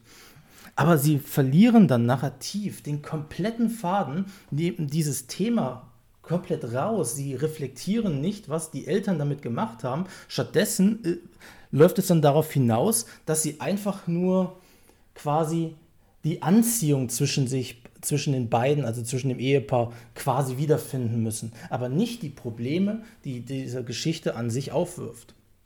Dass sie die überhaupt reflektiert. Das ist narrativ betrachtet ein riesiges Problem von dem Spiel. Okay, erstmal, ich glaube, du gewichtest die Szene mit dem Elefanten ein bisschen zu stark. Klar, wir bekommen im Nachhinein mit, dass das Kind ein bisschen weint, aber es hat ja keine weiteren Auswirkungen. Es ist ja nicht so, dass das Kind danach irgendwie einen Schaden von, äh, davon trägt oder so. Das wird ja nur kurz angesprochen, danach ist es ja vorbei. Also, das Kind, ähm, äh, sorry Dennis, das ist jetzt äh, wirklich Spoilery. Das Kind, das flieht ja dann, ja. Das geht ja dann von dieser Familie weg, weil es äh, ke keinerlei, ähm, weil es so viel emotional getroffen wird von der Trennung der, der Eltern. Und dann auch das, das ist einfach nur ein weiterer Nagel da drauf. Es ist egal, ob das Kind jetzt wirklich Auswirkungen an sich zeigt. Ja, aber so wie die Geschichte bis zu diesem Zeitpunkt aufgebaut ist, will eigentlich der Autor dahinter erzählen, dass die Eltern hier Fehler begehen, dass sie auf dem falschen Weg sind. Ja, ich, ich meine, ich würde da jetzt extrem in die Storytelling ähm, Wissenschaft hineingehen, wenn ich da jetzt äh, groß darüber reflektieren würde, warum es dann plötzlich was anderes wird. Der Part danach funktioniert ja auch, ja, aber sie passen nicht zueinander, weil thematisch es einfach hier einen kompletten Bruch gibt. Ähm, Wie gesagt, dadurch, dadurch, dass es keine Auswirkungen gibt, dadurch, dass man keine Auswirkungen zeigt, ja, in einer solch emotionalen Szene, die bis zu diesem Zeitpunkt auch wirklich gut ge ge gemacht worden ist, also jetzt nicht die Szene selber, aber dieser gesamte Weg dahin mit dem Affen und so weiter. Das klingt irgendwie blöd, wenn man jetzt sagt, mit dem Affen. Egal. Ähm. Ich würde aber schon ein bisschen widersprechen. Also, mhm. also es sind ja zwei Fragen. Also, warum wir gelacht haben, äh, stelle ich mal kurz ein bisschen hinten an, aber was du jetzt sagst, dass das Narrativ nicht gut gelöst ist. Ich finde, dadurch, dass du halt merkst, dass die Eltern halt sich scheiße verhalten, ist ja schon das Ziel erreicht. Also der, der Punkt mhm. ist ja, dass die Eltern nicht kapieren, ähm, nicht, nicht, nicht kapieren, dass sie halt scheiße zu ihrem Kind sind und quasi sich das ganze Spiel über nur auf sich konzentrieren und dann erst am Ende, mhm. als das Kind abhaut, überhaupt erst raffen, okay, unser Kind ist hier gerade weggelaufen, wir müssen uns jetzt um unser Kind kümmern und äh, das dann halt wiederholen. Also das ist ja einfach ein, ein Teil der Gesamtstory, dass die Eltern eben ähm, quasi in Kauf nehmen, dass ihr Kind anfängt zu weinen, nur damit sie halt den Vorteil haben, wieder zu Menschen zu werden und sich trennen zu können. Ich glaube, wir könnten einen ganzen Podcast allein über dieses Spiel führen, was die Narrative angeht. Ja, weil ähm, ja, das, was du meinst, ja, sie gehen natürlich, wenn sie dann wieder zurückverwandelt sind, holen sie das Kind ja wieder. Aber das ist nicht, weil sie reflektiert haben, dass sie dem Kind mit dem, was sie jetzt aktiv getan haben, sondern eher mit dem gesamten Dilemma der Trennung an sich. Ja. Ja klar, deshalb, aber das ist ja auch die Sache. Teil des Ganzen. Die, die Auswirkung des Elefanten ist ja gar nicht so krass. Das haben wir ja schon festgestellt das, ich weiß nicht, wie du das gerade bewertest, dass es so eine krasse Auswirkung aufs Kind hatte. Hat es ja nicht. Es hat, es hat kurz ein bisschen geweint und es ist hauptsächlich weggelaufen wegen der Gesamtsituation, nicht wegen dem Elefanten. Also. Das, ist ein, das ist ein weiterer, äh, äh, ein weiterer Sargnagel, ein Fass äh, oder ein Tropfen, der das Fass zum Überlaufen bringt. Ja, ihr müsst das ja äh, so sehen. Bei der Story ist es so, nicht ein Element ist ein Auslöser, sondern eigentlich die, die gesamte Struktur des Ganzen. Es gibt die Probleme zwischen den Eltern, die wollen sich scheiden lassen. Dann gibt es verschiedene Szenen, wo sie ja versucht, mit den Eltern zu reden. Da die allerdings in ihrer Trance feststecken, äh, agieren sie nicht mehr mit dem Kind. Dann gibt es dann zusätzlich dieser emotionale Anker des Elefanten. Es ist nur ein Teil von vielen. Und danach, dadurch, dass sie es nicht reflektieren, und ich kann die Kontroverse, die danach entstanden ist über die Szene, sehr gut verstehen, weil genau hier dann plötzlich dieser, ähm, ich nenne es mal Immersionsfaktor zwischen Charakter der Geschichte und dem Leser bzw. Zuschauer oder Spieler in dem Fall quasi entsteht. Ja, hier entsteht ein, ein Bruch. Auf der einen Ebene sind dann halt die Charaktere, die einfach weitermachen, als wäre fast nichts gewesen. Und dann der, der Spieler, der sich über diese Szene und die gesamte ähm, über, ähm, über das Gesamte, was da passiert ist, wirklich aufregen könnte. Ich glaube, du missverstehst aber gerade die Kontroverse. Die Kontroverse war ja nicht, was du gerade erzählst von der Narrative, die Kontroverse, weil das dann ein süßer Elefant zerstört wurde. Ziemlich brutal. Und dass, dass viele Leute es mit ihren Kindern gespielt haben und die dann ein bisschen traumatisiert davon waren, dass ein Elefant zerstückelt ja, wird. Das, das war die, das war die Kontroverse von dem Ganzen. Und das war meiner Meinung nach eben auch die, ja, das war die humorvolle Note des Ganzen, dass die Eltern so fucking ja, rücksichtslos sind und diesen armen Elefant, der noch wimmert und jammert, einfach auseinandernehmen und äh, ja, killen. Und quasi. dann in den Tränen von ihrem Kind duschen. Ja, genau. Die, also das, Tränen, das, die duschen dann noch in ja Tränen von dem Kind. Humorvoll also, durch die krasse Übersteigerung des Ganzen. Es ist so heftig überspitzt, dass, also ich weiß gar nicht, wie man das ernst nehmen kann. Deswegen, also, ah, ich kann es teilweise nachvollziehen, aber ich widerspreche auf jeden Fall, dass, dass, es eine, dass die Szene so krass kontrovers ist, weil ich fand die einfach richtig lustig. Sagen, sagen wir es mal so, ähm, ich glaube, wir reden auch ein bisschen aneinander vorbei. Mir geht es nicht darum, dass die Szene an sich schlecht ist. Ja, sie ist bis zu dem Zeitpunkt ist das alles äh, auch relativ gut gemacht. Ja, mein Problem ist, dass die Story danach eine andere Struktur annimmt. Ja, das ist, als würdest du plötzlich äh, auf der Autobahn fahren und plötzlich hast du dann einen Schotterweg. Beides funktioniert, aber es ist halt, du brauchst halt trotzdem eine andere Fahrweise da drauf. Es funktioniert beides. Also die zweite Hälfte funktioniert genauso, aber irgendwie passen die nicht ganz zusammen. Das gleiche Problem, wie wir vorhin bei Resident Evil äh, hatten. Du hast da zehn verschiedene Puzzleteile, hier hast du halt zwei verschiedene Puzzleteile. Okay, das, das empfand ich halt nicht so. Ich fand das Spiel war schon ziemlich aus einem Guss, aber okay, ich glaube, sonst reden wir noch unendlich über Itix. Alle, die das Spiel, ich glaube, wir können es wenigstens drauf. Alle, die das Spiel nicht gespielt haben, hören nur was von irgendeinem Elefanten und wissen gar nicht, was abgeht. ja, wir können uns auf jeden Fall darauf einigen, dass es spielerisch auf jeden Fall ein ziemlich gutes Spiel geworden ist und äh, spielerisch äh, vor allem kreativ. Fantastisch, auf jeden Fall. Ich glaube, äh, Dennis, du spielst auch gerade, gell? Ich spiel's, ich habe es auch mit meiner Frau angefangen und wir kommen halt nur selten dazu, weil wir ein Kind haben. Mhm. Und ähm, äh, ja, ich glaube, wir haben bis zu dem Affen gespielt, der Affen-Endboss, der in, in, diesem, in, diesem, UFO sitzt. Der, ne? Genau, genau. Das war, genau. Das, das, war der letzte, den wir gemacht haben. Also sind wir jetzt wohl kurz vor der Szene, die hier gerade besprochen wurde. Ja. Also sehe ich das beim nächsten Mal wahrscheinlich. Ja, kannst du ja mal sagen, was du von der Szene hältst, wenn du sie siehst? Ja, auf jeden Fall. Kann ich noch nachreichen. Ich, muss, ich kann halt bisher sagen, dass die Charaktere auf jeden Fall unsympathisch sind und das wohl auch gewollt ist. Anders kann ich mir das nicht vorstellen. Also man mag, mhm. man mag sie schon am Anfang nicht. Ich glaube, das ist vielleicht so ein Trick, dass man seinen Spielpartner so ein bisschen mehr ärgern möchte zwischendurch oder so. Ja, ja das Aber, kann ich hm, auf jeden also, Fall auch so also habe ich auch so gesehen, dass die halt unsympathisch sein sollen. Also ich kann die überhaupt nicht, ich kann die überhaupt nicht verstehen. Also mhm. als als selber als Vater oder so, da alles, was die da bisher gemacht haben. Das ist ja nicht, also die schieben ja auch, ähm, da gibt es ja auch diesen, was, wer war das nochmal, der in dieser ähm, Roboterbiene sitzt, den, den haben sie ja auch quasi geopfert in so einer Szene irgendwie. Die sind recht, rück, recht rücksichtslos in ihrem Handeln bisher, mhm. generell. Und, ähm, aber so ja, das ist auch ein bisschen, generell ist das ein bisschen schade bei dem Spiel. Meine Frau kann nicht so gut Englisch und ähm, das ist halt nur in Englisch und es gibt nur deutsche Untertitel, die viel zu klein sind und wir spielen das auf quasi 5 Meter Entfernung vom Fernseher. Da ist jetzt quasi so mit Plot ist da nicht viel bei uns. Wir konzentrieren da uns aufs Gameplay. Da hätte ich mir für das Spiel auch halt ein bisschen mehr. Ähm, hm. Eine deutsche Tonspur wäre schon schön gewesen. Ja, stimmt. Dann, so. dann spannen wir am besten jetzt vom Gameplay den Bogen zu etwas Positivem. Ich meine, das Spiel ist toll. Ja, also spielerisch hm. betrachtet ja. macht es Spaß. Es ist super gemacht, um für zwei Spiele an einer Konsole, ne, also ich glaube, es geht auch online, ich bin mir jetzt nicht sicher. Ja, ja, wir haben es online gespielt zum Beispiel. Das hat komplett reibungslos funktioniert. Genau. Es ist einfach toll, wie, äh, ich meine, Hazelight hat ja schon mit äh, Brothers da ein bisschen rumexperimentiert. Man konnte es, glaube ich, auch alleine spielen, dann halt nur mit den beiden Sticks. Und auch mit ähm, A Way Out haben sie es ja auch schon experimentiert mit diesem quasi Zwangs-Zweispieler-Koop das spielerisch bei A Way Out ein bisschen äh, versandet ist, weil sie da irgendwie nicht so richtig die Ideen hatten. Da wollten sie eher narrativ ein bisschen äh, besser drauf sein. Aber It Takes Two ist einfach, was das angeht, auf spielerischer Ebene ein unglaublich gutes Spiel. So viele Ideen. Ich meine, du meintest vorhin das mit den Nägeln. Da ist mir mm. spontan das mit dem Bienenstock eingefallen.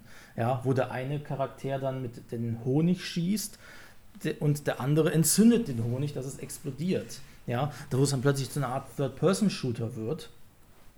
Ähm, die Plattforming-Sequenzen und so weiter. Das Spiel ist auf seiner mechanischen Ebene richtig, richtig toll. Ich kann es nicht verstehen. Ich habe jetzt Deathloop nicht gespielt, wenn wir jetzt auf die TGAs zurückdenken. Äh, da, waren ja, da war ja bei Art Direction und bei Game Direction ist Deathloop es geworden. Ich hätte auf jeden Fall damit gerechnet, dass It Takes Two Game Direction gewinnen würde. Habe ich auch gedacht. Haben es dann letztendlich, das, hätten dann letzten Endes haben, sind sie jetzt geworden, okay. Mhm. Ähm, Verstehe ich dann nicht, wenn Deathloop beides andere gewinnt, aber egal. Ähm, aber ich weiß nicht, es ist toll, das Spiel, wenn man es jetzt nur auf dieser Ebene betrachtet. Ich meine, Dennis, wenn ihr fünf Minuten davon wegsitzt, ihr bekommt die Story eh nicht mit. Mein Gott. Dann ja, habt ihr wenigstens das Positive. Ich muss aber auch äh, positiv anmerken, dass es, meine Frau ist ja recht casual-mäßig unterwegs, die kommt damit auch recht gut klar. Das ist jetzt wirklich, ähm, das ist jetzt keine Stelle, wo wir jetzt ewig lange rumprobieren mussten, weil irgendwas zu schwer war oder so. Da ist es schon wirklich, ähm, es hat wirklich den Bogen gespannt, so dass ähm, sowohl jemand, der fortgeschritten ist, als auch jemand, der nicht so fortgeschritten ist, dass man das wirklich gut zusammenspielen kann. Ja, auch die Rücksetzungspunkte sind echt fair gesetzt. Also bist du echt ja. direkt immer vorne dran. Genau, und es ist wirklich abwechslungsreich. Mir hat das mit diesem Groß- und Klein-Machen sehr gut gefallen. Das war, mhm. fand ich. Fand ich äh Aber, also, Sascha, wie, wie hast du das letzte Drittel empfunden? Bei Krasomir war das so ein bisschen. Also, wir fanden schon, dass die letzten Level ein bisschen schwächer waren, als die so am Anfang und zur Mitte hin ja, waren. Also, bei uns war am Ende ja, so ein bisschen die Luft raus. Also, es hat immer noch Spaß gemacht, aber ja, auf jeden Fall. Also das letzte Drittel nimmt dann ein bisschen die Kreativität raus. Also die hm. verpulvern wirklich am Anfang sehr viel raus. Ähm, was ich gerade noch, was mir gerade eingefallen ist, was ich auch sehr toll finde, sind die kleinen Sammelgegenstände, nicht Sammelgegenstände, aber diese kleinen ähm, Minispiele, die man finden kann äh, im Verlauf des Levels. Ja, ja, ja. auf jeden Fall. Ich finde ich find es richtig toll, wie das Hauptspiel quasi, also der, der lineare Pfad durch die Story, ähm, wie der quasi komplett auf Koop ist. Es ist kein Gegeneinander. Beide Spieler müssen auf ihre Weise asynchron, asynchrone Aufgaben erledigen. Und dann gibt es diese kleinen Minispiele, wo man den beiden Spielern erlaubt, mal gegeneinander zu spielen. Ohne große Risiko, einfach nur aus Spaß. Äh, zum Beispiel ähm, diese Baseballbälle da quasi mit dem Schläger erwischen und dann halt äh, Punkte zählen und so weiter. Das ich finde ich find solche Kleinigkeiten nett, wie sie dann für diese Sammelgegenstände dann das Gameplay ganz kurzzeitig verändern, einfach um zu zeigen, was auch möglich ist von den Ideen her. Ja, ein komplettes Schachspiel auch. Habt ihr das gespielt? Schachs war gut, ja. Ja, ja. Einfach so mit mehreren Spielmodi auch direkt noch so ein komplettes Schachspiel reingestellt. Ja, also. Ja. also, die waren auch echt richtig gut, die Minispiele. Wir haben auch ja, die haben ja, glaube ich, fast alle. Nee, wir, wir haben alle gemacht, gemacht ja. Plati, also wir haben einen kompletten Gamerscore dann geholt. Ich glaube, beim Tauziehen haben wir lange gesessen, aber ein Match, aber ziemlich lange. das wollte keiner aufgeben. Da waren so auch ein paar so äh, Ausfälle dabei, die nicht so geil waren, aber der Großteil davon war schon ja, ziemlich Also teilweise richtig aufwendig, auch dieses, ähm, ja, ohne zu viel zu spoilen, dieses Rennen in der Eiswelt, das war auch ziemlich cool gemacht. Also, ja, ja, stimmt. Das war auch cool. Ja, auf jeden Fall ein Top-Spiel äh, Top-Spiel. Ich glaube, ja, ich würde es für die Narrative keinem, natürlich keinem empfehlen. Außer, also ich und Robert haben es halt als äh, humoristisches, äh, cartoonisches Adventure gespielt und nicht irgendwie die Story groß, äh, also großen Wert auf die Story gelegt. Also irgendwie große emotionale Fallhöhe gibt es da meiner Meinung nach nicht. Äh, es sei denn, man steht auf nicht so gut geschriebene Charaktere. Aber außer das Buch, das ist ganz lustig geworden. Ich habe die Stelle noch nicht äh, gesehen, aber ich habe meinem Sohn schon mal ähm, einen Löffel von seinem Teller weggegessen und dann hat er auch äh, eine große Szene draus gemacht und ziemlich lange geweint. Also ich weiß nicht, ob es in diese Richtung geht mit diesem Elefanten. ja, es ist schon, es ist schon echt äh, heftig mit dem Elefanten. Aber ich, also ich fand es halt so lustig, weil es halt so krass übertrieben ist ja, und genau. einfach so absurd, was die Eltern da abziehen dass ich einfach fast auf dem Boden lag vor Lachen. Ich, ich bin schon sehr gespannt. Ich, ich guck's mir an. ich meine, es beginnt ja schon beim allerersten Boss, da ist ja dann dieser Staubsauger. Da oh je, ja. fängt es ja auch schon an, dass es dann im Endeffekt äh, reißen sie diesem Staubsauger die Augen aus.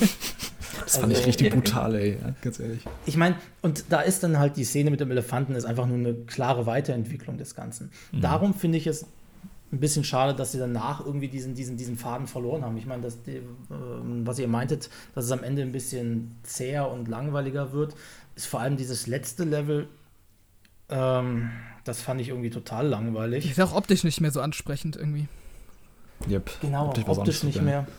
Ich meine, es hat immer noch kleine nette Ideen, aber irgendwie, man merkt halt, dass das, dass dann das Feuer irgendwie ein bisschen erlischt. Vielleicht ist das Spiel wirklich ein bisschen zu lang gewesen. Keine Ahnung. Ja, vielleicht. Aber was ich auch noch erwähnen wollte, also das hat mir ja so ein bisschen schon angeschnitten, aber dass das Spiel so viel mit Genres spielt. Also da gibt es teilweise so einen Abschnitt, den haben wir alle schon gespielt, äh, wo es dann zu so einem, zu so einem Beat'em Up wird, also so einem Fighting Game. wo dann das Eichhörnchen gegen die, die Frau kämpfen, so Seitansicht, ist mega cool. Oder es gibt so ein Diablo-like ähm, Szene, wo er quasi ein Diablo-Gameplay spielt. Ja, da gibt es so viele kleine ähm, Gameplay, ja, so Vignetten quasi, die, die immer eingestreut werden. Das ist äh, also echt cool gemacht. You're a doll, Cody. You've nothing to throw up. Told you. This is a story of attraction. You feel it? Gut, da haben wir jetzt viel über It Takes Two geredet. Es ist das Game of the Year, also da darf man auch Ja. gerne darüber mehr reden. Das ist wahr, ja. Ich weiß nicht, ob es mein Game of the Year wird, aber auf jeden Fall weit oben. Ähm, Dennis, hau du mal nochmal einen raus. Okay, na gut, dann komme ich mal wieder mit was Nischigerem. Und zwar nehme ich Subnautica Below Zero. Den, den Nachfolger zu Subnautica, das eigentlich als DLC gestartet ist, aber dann doch zu einem eigenständigen Spiel geworden ist. Hm, Kennt ihr Subnautica? Ich bin jetzt überrascht, ich dachte, es kam Ende letzten Jahres raus. Okay. Na, das war ähm, April, das war nach Returnal, im Mai, glaube ich, kam das raus. Oder es gab ein Early Access, das könnte vielleicht sein der Grund, warum du dachtest, dass es schon früher erhältlich war. Naja, ähm, jedenfalls ist auch ist Subnautica auch wieder Vorgänger. Ähm, ein über Survival, Open World, Überlebensspiel, bei dem man den Großteil der Zeit unter Wasser verbringt und ähm, versucht zu überleben und den Planeten zu verlassen. Der Unterschied zu anderen Survival-Spielen ist allerdings, dass es hier einen klaren Anfang und ein klares Ende gibt und eine Story, die verfolgt wird. Das war also man kommt zu einem Ende und ähm, das ist dann auch befriedigend, der Story zu folgen und ähm, das Ende zu erreichen.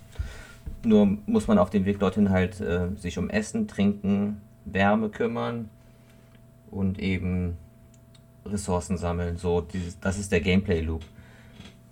Und ähm, ich, was Subnautica so toll macht, ist irgendwie halt äh, diese fremde Unterwasserwelt und äh, dass du den Fortschritt richtig merkst. Am Anfang äh, rackerst du dich ab, um ein paar blöde Fische zu fangen, die zu kochen und damit zu überleben. Und später hast du dann so eine automatisierte Basis, wo du dir ständig Frischwasser und frische Fische von alleine in die Basis holst oder ähm, Pflanzen ähm, in der Basis aufstellst, die Früchte abgeben, dann musst du dich um sowas gar nicht mehr kümmern, baust dir Fahrzeuge auf und das, ähm, das Gameplay ändert sich von diesem Survival-Aspekt auf den Explorations-Aspekt, wo du dann einfach die Welt erkundest, tiefe Schluchten äh, nach neuen Materialien absuchst, und der Story folgst und ähm, das ist so ein, das habe ich damals schon zum ersten Teil gesagt, das wird so ein bisschen Metroid Prime mäßig, wo du dir dann halt äh, neue Items besorgst, wo du dann quasi neue Möglichkeiten mit erschaffst. Zum Beispiel hast du dann einen, kannst du dann mit dem Material einen Schweißbrenner eröffnen und mit dem Schweißbrenner kannst du dann ähm, neue Türen öffnen von alten Wracks zum Beispiel. Und dort findest du dann wieder neue Sachen, die dir dann vielleicht weitere Werkzeuge bringen. Und ähm, ja, wenn du dem Faden folgst und ähm, keine Abneigung dagegen hast, mal so ein bisschen Survival-Aspekte mit aufzunehmen, weil das ist ja schon so ein Aspekt, der viele abschreckt. Aber wenn du da dich die ersten paar Stunden mitten auseinandersetzt oder merkst, dass das gar nicht so schlimm ist, weil man das dann nachher irgendwann unter Kontrolle hat, dann hat man da wirklich schönes Abenteuer. Gibt es auch narrativ irgendwas, was man da rausholen kann, oder ist es eher echt nur so ein Survival-Ding? Äh, man kann auch narrativ was herausholen. Also wenn man auf, also es kommt drauf an. Also es ist, es ist ja eine Alien, eine Alien-Welt, die man dort erforscht und man erfährt viel über die Welt und die Geschichte davon so ein bisschen und ähm, es ist nicht uninteressant, aber es ist jetzt auch nicht so, äh, so, ein- so, ein- so ein Wow, sage ich mal. Ne? Es, ist, ähm, es gibt da so ein paar kleine Plot-Twists und ähm, es hilft auch, wenn man den ersten Teil gespielt hat, denke ich, um da ein bisschen mehr aus der Story rauszuholen. Also das Ende war dann schon wieder doch sehr interessant. Das hat dann so ein bisschen so noch so den Faden gesetzt für den dritten Teil quasi. Mhm. Und ähm, ja. Hat keiner von euch sonst gespielt, oder? Ich habe den äh, ersten Teil ähm, ziemlich viel gespielt, aber Below Zero noch nicht. Ach echt, okay. Ja. Hast du, hast du den ersten Teil durchgespielt? Nee, ich bin dann irgendwann auch davon abgekommen, weil dann irgendwie andere Spiele dazwischen kamen und dann war zu viel Zeit vergangen, als ich Ja. dann nochmal reinsteigern wollte. Aber ich habe schon einige Stunden reingesteckt. Ja, den ersten Teil hatte ich im Early Access gespielt und da gab es das Ende noch nicht. Also habe ich das nur so weit gespielt, wie das Early Access zu der Zeit verfügbar war. Mhm. Dann bin ich nie dazu gekommen, den ersten Teil komplett durchzuspielen. Der war aber auch im Vergleich deutlich länger und ähm, also was man musste deutlich mehr suchen. Der zweite Teil ist viel strukturierter ähm, hm. und kompakter quasi. Ich finde, man kann das deutlich angenehmer spielen und ich finde, wenn man ähm, Interesse dran hat, sollte man meiner Meinung nach mit dem zweiten Teil anfangen, weil der dann doch so ein bisschen leichter verdaulich ist. Man kann da sich einfach so besser reinfinden. Es hat mehr Quality of Life Features und ähm, okay. ist nicht, die Welt ist nicht ganz so groß, man kann sich nicht ganz so ähm, verlaufen oder verschwimmen eher. Ne? Ja, ja, vielleicht mache ich das mal. So. Ich glaube, der ist nämlich auch im Game Pass, wenn ich mich nicht irre. Und äh ja, schau es dir an. Ich habe auch viel Zeit damit verschwendet, einfach nur die Basis zu bauen. Ich musst du schauen, wo ich den Kaffeeautomaten hinstellen oder den Batterieauflader und sowas. Das äh, hat, hat, mir schon Spaß gemacht, auch einfach die Basis unter Wasser zu gestalten. Mhm. Wo, wo stelle ich das schöne Fenster hin, um die, um die Unterwasserwelt zu betrachten und, und sowas eben. Ne? Also, aber man kann es dann auch recht flott durchspielen, glaube ich, wenn man das, ähm, wenn man sich ranhält, dann ist man, glaube ich, auch schon nach zwölf Stunden durch. Wobei der erste Teil im Vergleich schon über 20 Stunden dauert. Also hm. das ist doch, ähm, kann ich empfehlen. Schau es dir an. Ja, ich schau mal rein, glaube ich, wenn ich Zeit finde. Okay. Subnautica, wie heißt das nochmal? Sub-Zero? Below Zero. Und Below, Sub-Zero war der von Mortal Kombat, genau. ah, ja, genau. Es heißt Below Zero, weil es diesmal auch in einem Schneegebiet spielt. Also wenn man an die Oberfläche kommt, ist es dort ziemlich kalt. Und dann, hm. es gibt auch einen recht größeren Part an Land diesmal, wo man sich auch an Land ähm, ähm, fortbewegt. Und da muss man dann eben auf die Kälte achten, als zweiten Aspekt, dass man nicht erfriert und ähm, dagegen etwas findet. Also da gibt es noch ein bisschen Abwechslung in der Hinsicht, wobei der Landpart nicht so toll ist, wenn man, äh, also der ist in Ordnung, aber man be befindet sich deutlich lieber unter Wasser. Ja, ist klar.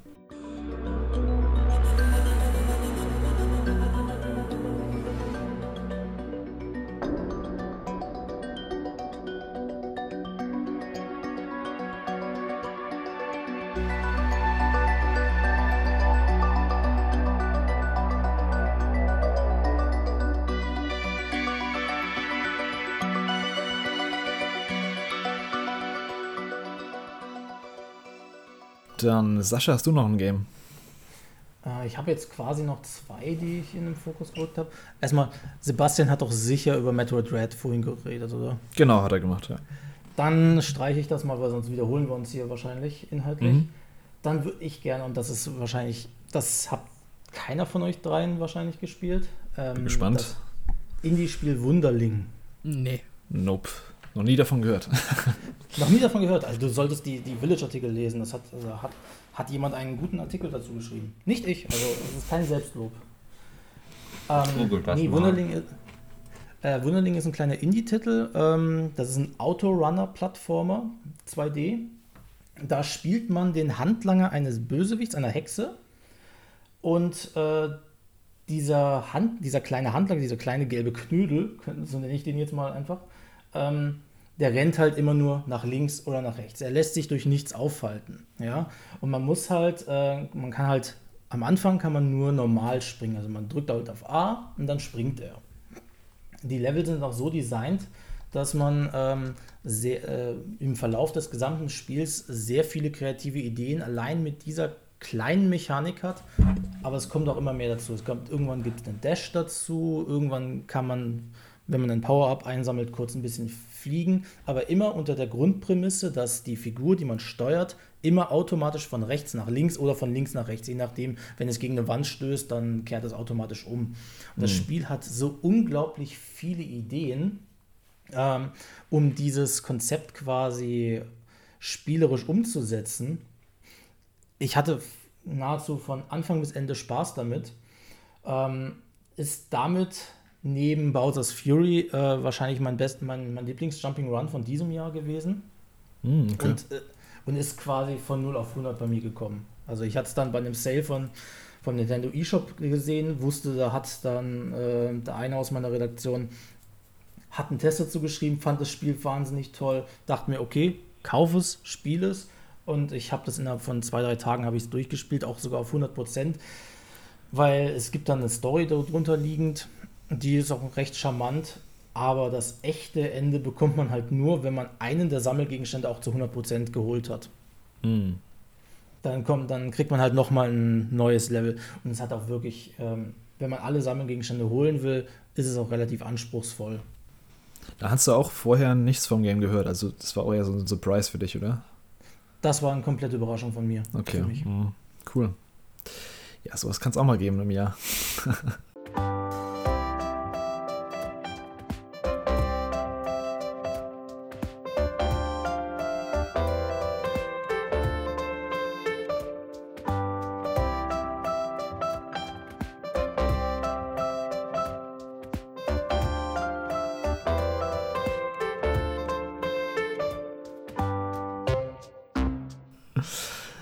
Robert, was hast denn du noch?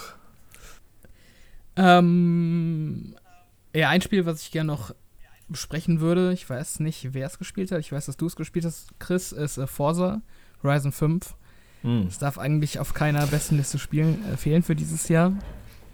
Finde ich zumindest. Und ähm, ja, also im Grunde hat es halt das geboten, was Forza Horizon alle zwei, drei Jahre bietet, nämlich äh, super durchstrukturiertes Open World Racing mit äh, paar hundert Autos, äh, einer großen, wunderschönen Spielwelt und äh, vielen verschiedenen Rennen.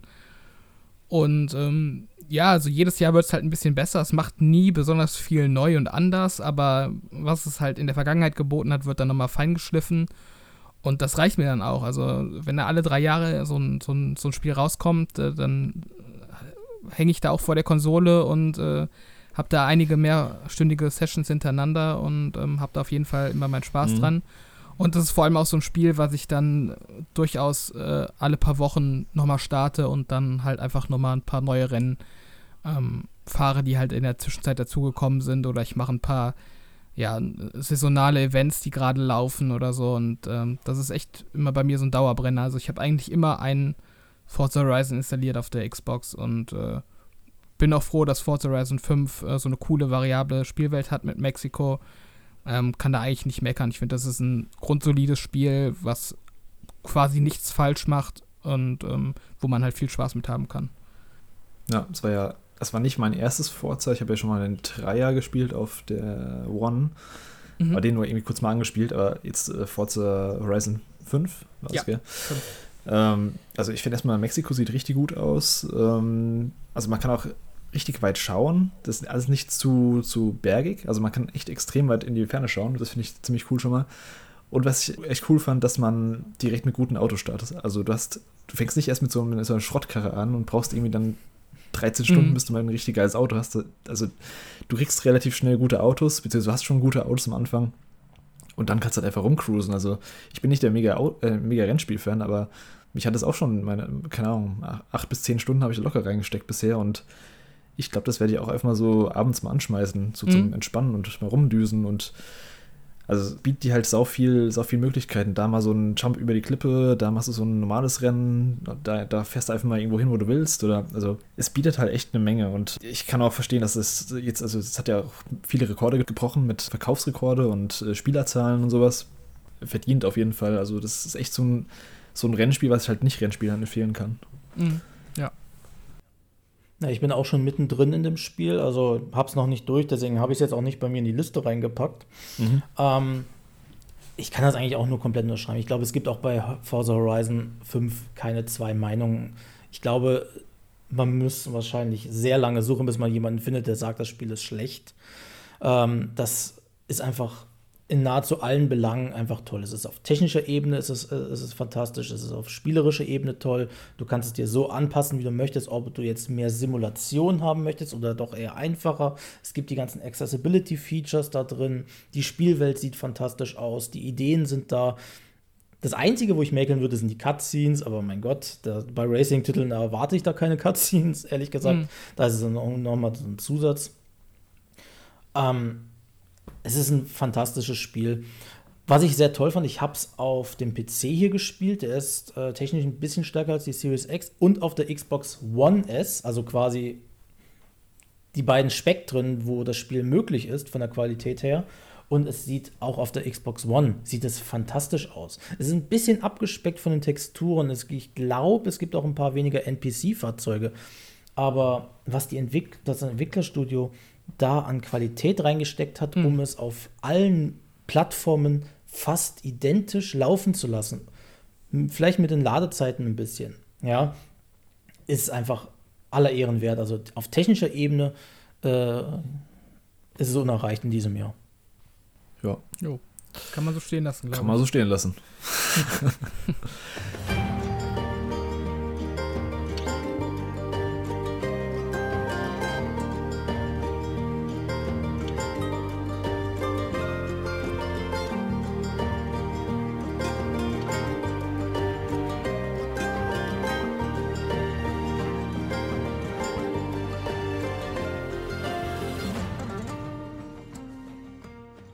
Dann, das kann ich noch reinwerfen. Ich habe noch zwei Titel. Das eine kann ich schnell abhaken. Da kam jetzt gerade ein Podcast dazu raus, nämlich Little Nightmares 2. Ich finde, das ist halt echt so ein Titel, der so ein bisschen übersehen wird in, in den ganzen Endjahreslisten inzwischen. Es macht eigentlich nicht viel verkehrt, finde Also, was heißt ja nicht viel verkehrt? Das Gameplay-technisch gibt es schon ein paar Makel und aber ich finde atmosphärisch und ähm, einfach visuell ist es also so einzigartig in dem Bereich, zumindest in dem Horrorbereich, so ein Indie 2,5D auf dem Produktionsniveau. Die Designs sind halt echt teilweise richtig, richtig abgefuckt und cool. Und ähm, ich würde es halt jedem empfehlen, der zum einen den ersten gezockt hat und gut fand und halt generell Leuten, die was für Horror empfinden können. Würdest du es denn auch jemandem empfehlen, der den ersten Teil nur mittelmäßig fand? Also, da also ich finde den zweiten Teil äh, deutlich besser als den ersten, also von den, weil es okay. mehr Abwechslung gibt. Der erste Teil war ja nur auf diesem Boot Jetzt im zweiten Teil gibt es äh, viel mehr Areale. Es gibt irgendwie einen Wald, es gibt so ein Sanatorium, es gibt eine Schule und sowas. Also es, es sind halt nur vier Stunden oder so, die du, die du da reinsteckst, dann bist du durch. Wenn du es mal irgendwie für einen schmalen Taler bekommst, würde ich auf jeden Fall sagen, guck's dir mal an. Weil okay, dann werde ich das mal machen. Aber wehe das. Wehe was? wehe, ich habe mein Geld zum Fenster rausgeworfen. Dann will ich das von dir Vielleicht wieder haben. ich glaube, es ist auch so ein typischer Titel, der irgendwann mal in so ein PS Plus kommen könnte oder keine ah, okay. Ahnung, sowas. Also der Vibe ist schon ähnlich zum ersten Teil und ähm, das Gameplay ist jetzt auch nicht groß verändert. Also es hat halt schon so mehr, ja. mehr Varianz und ähm, ja, so ein bisschen besseres Pacing und so. Ich fand es halt beeindruckender insgesamt, so von der Inszenierung her. Ja. Also es ist halt schon ein Schritt nach vorne, aber es ist halt schon more of the same im Endeffekt. Ja, klar. Also, und wie gesagt, die, die komischen, frustigen äh, Autorun, nee, was ist der Autorun, die Fluchtpassagen, die gibt es halt immer noch und mhm. äh, die sind halt nicht so geil. Also da musst du halt punktgenau, so wie das Spiel will, an die Stellen springen in der Sekunde, sonst musst du das Ganze nochmal neu machen. Also da gibt es so ein paar, ja, und das Jump'n'Run-Gameplay ist auch nicht so mega gut, aber es hat ein paar nette Rätsel und ist halt visuell extrem stark. Ja. Ähm, Habt ihr noch irgendwelche Titel? Ich hätte jetzt noch ähm, zum Beispiel, kann ich mal kurz in die Runde hauen? Ich glaube, das hat Sascha und äh, Dennis habt ihr auch gespielt. Ratchet Clank, hast du vorhin auch erwähnt. Das war nee. auf jeden Fall auch extrem kompetentes Spiel. Also, das hat mir von vorne ein bisschen Spaß gemacht. Ich habe da auch nicht viel Kritikpunkte. Es ist halt ein sehr gutes Ratchet Clank. Also, meiner Meinung nach das Beste, aber. Ich finde es auch, ähm, das hat eigentlich gar keine Kritikpunkte, aber ich finde, nach dem Moment, als ich es durch hatte und ausgemacht habe, habe ich einfach nicht mehr dran gedacht. Einfach. Mhm. Es ist einfach so Fast Food von der Stange irgendwie, so keine Ahnung. Die Höhen sind halt nicht so hoch, die es hat, aber es ist halt durchweg. Ja. Also durchweg ist es sehr gut, sage ich mal. Es ist es halt so ein. Es ist optisch so fantastisch, wenn man das spielt und man ist so wahnsinnig mittendrin und es ist auch lustig und es macht Spaß, mhm. aber irgendwann ist man dann satt und dann, ja, ich habe es eigentlich zwei Tage nachdem ich es durch hatte deinstalliert von der PS5 und dann ich habe das teilweise vergessen, dass ich das in diesem Jahr gespielt hatte. Also da war einfach wirklich nichts so, was so wirklich herausstach, so erinnerungsmäßig. Mhm. Ich hätte es gerne nochmal so kurz vom, vom Cast nochmal gespielt, wie ich es jetzt finden würde, aber ich, ich habe es gut in Erinnerung, deswegen wollte ich es nochmal kurz hier nennen. Ja, und ich würde vielleicht noch Kena erwähnen, wenn das noch keiner erwähnt hat. Mhm, das wurde nur vorhin ganz kurz erwähnt, aber ja, ja. kannst du ja mal sagen. Ja, ich, also es fängt halt ein bisschen ähm, mittelmäßig an. Es, es, es, sieht gut aus zwar, aber es ist halt so ziemlich einfach und ziemlich simpel und alles schon mal da gewesen, so nach dem Motto. Aber später wird es dann halt doch ein bisschen komplexer und interessanter und ähm, auch deutlich schwieriger. Und ähm, ich finde, dass es ein richtig äh, gutes Adventure wird und auch ähm, der Flair ist einfach da. Man, ähm, mhm. man hat so ein, ich finde dieses, dieses Thema mit den Geistern und mit den Masken und ähm, dieses Nachwelt, diese, diese, diese Verbindung zu diesen Geistern aufzubauen, das hat so, so, so einen netten Flair, finde ich. Und ähm, die Stories, die da erzählt werden mit den Charakteren, die, den Verstorbenen und so, das ist dann doch schon Also es hat mich gut unterhalten. Und wie gesagt, das Gameplay wird deutlich besser, nachdem man die erste Hälfte hinter sich gebracht hat. Dann äh, Mhm. ist, ist es auch nicht mehr so, dass man nur mit Knopfdrücken nach vorwärts kommt. Da muss man schon ein bisschen das Gehirn einschalten. Beziehungsweise zumindest wach sein sollte man auf jeden Fall, ja. Mhm. Ja, da bin ich auch noch dran. Also ich fand es auch schon relativ knackig dafür, dass es. Ja, es wirkt halt von außen nicht so wie so ein bockschweres Game, aber es hat schon ein paar fiese Stellen am Ja. Anfang, finde ich. Also der, gerade, der, gerade der Endboss war dann doch schon mal so eine harte Nummer. Ich hab, ähm, da habe ich fast zwei Stunden gebraucht und immer wieder neu Ach versucht. du Scheiße. Uiuiui.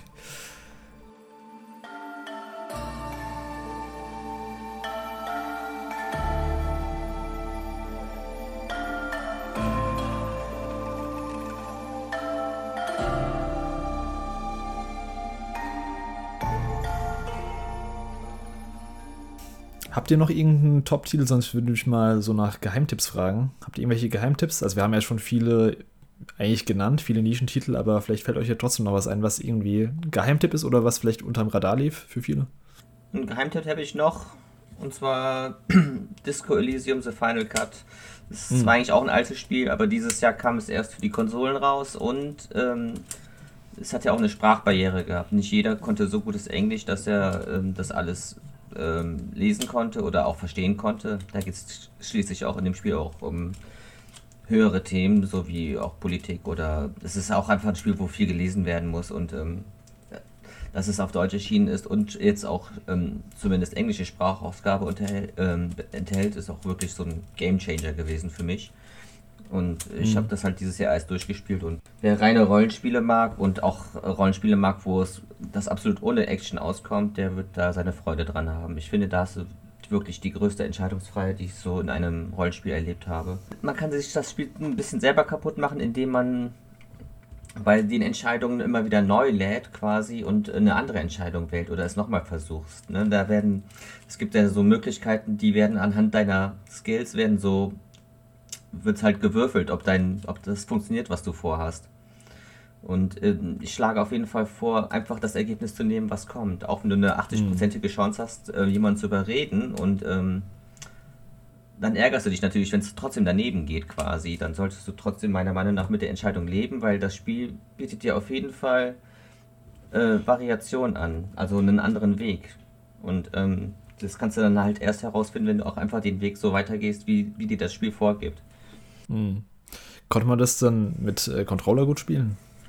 Ähm, es, es funktioniert, wenn man sich dran gewöhnt hat, aber ich glaube, auch hier ist die PC-Version Okay. ein Vorteil.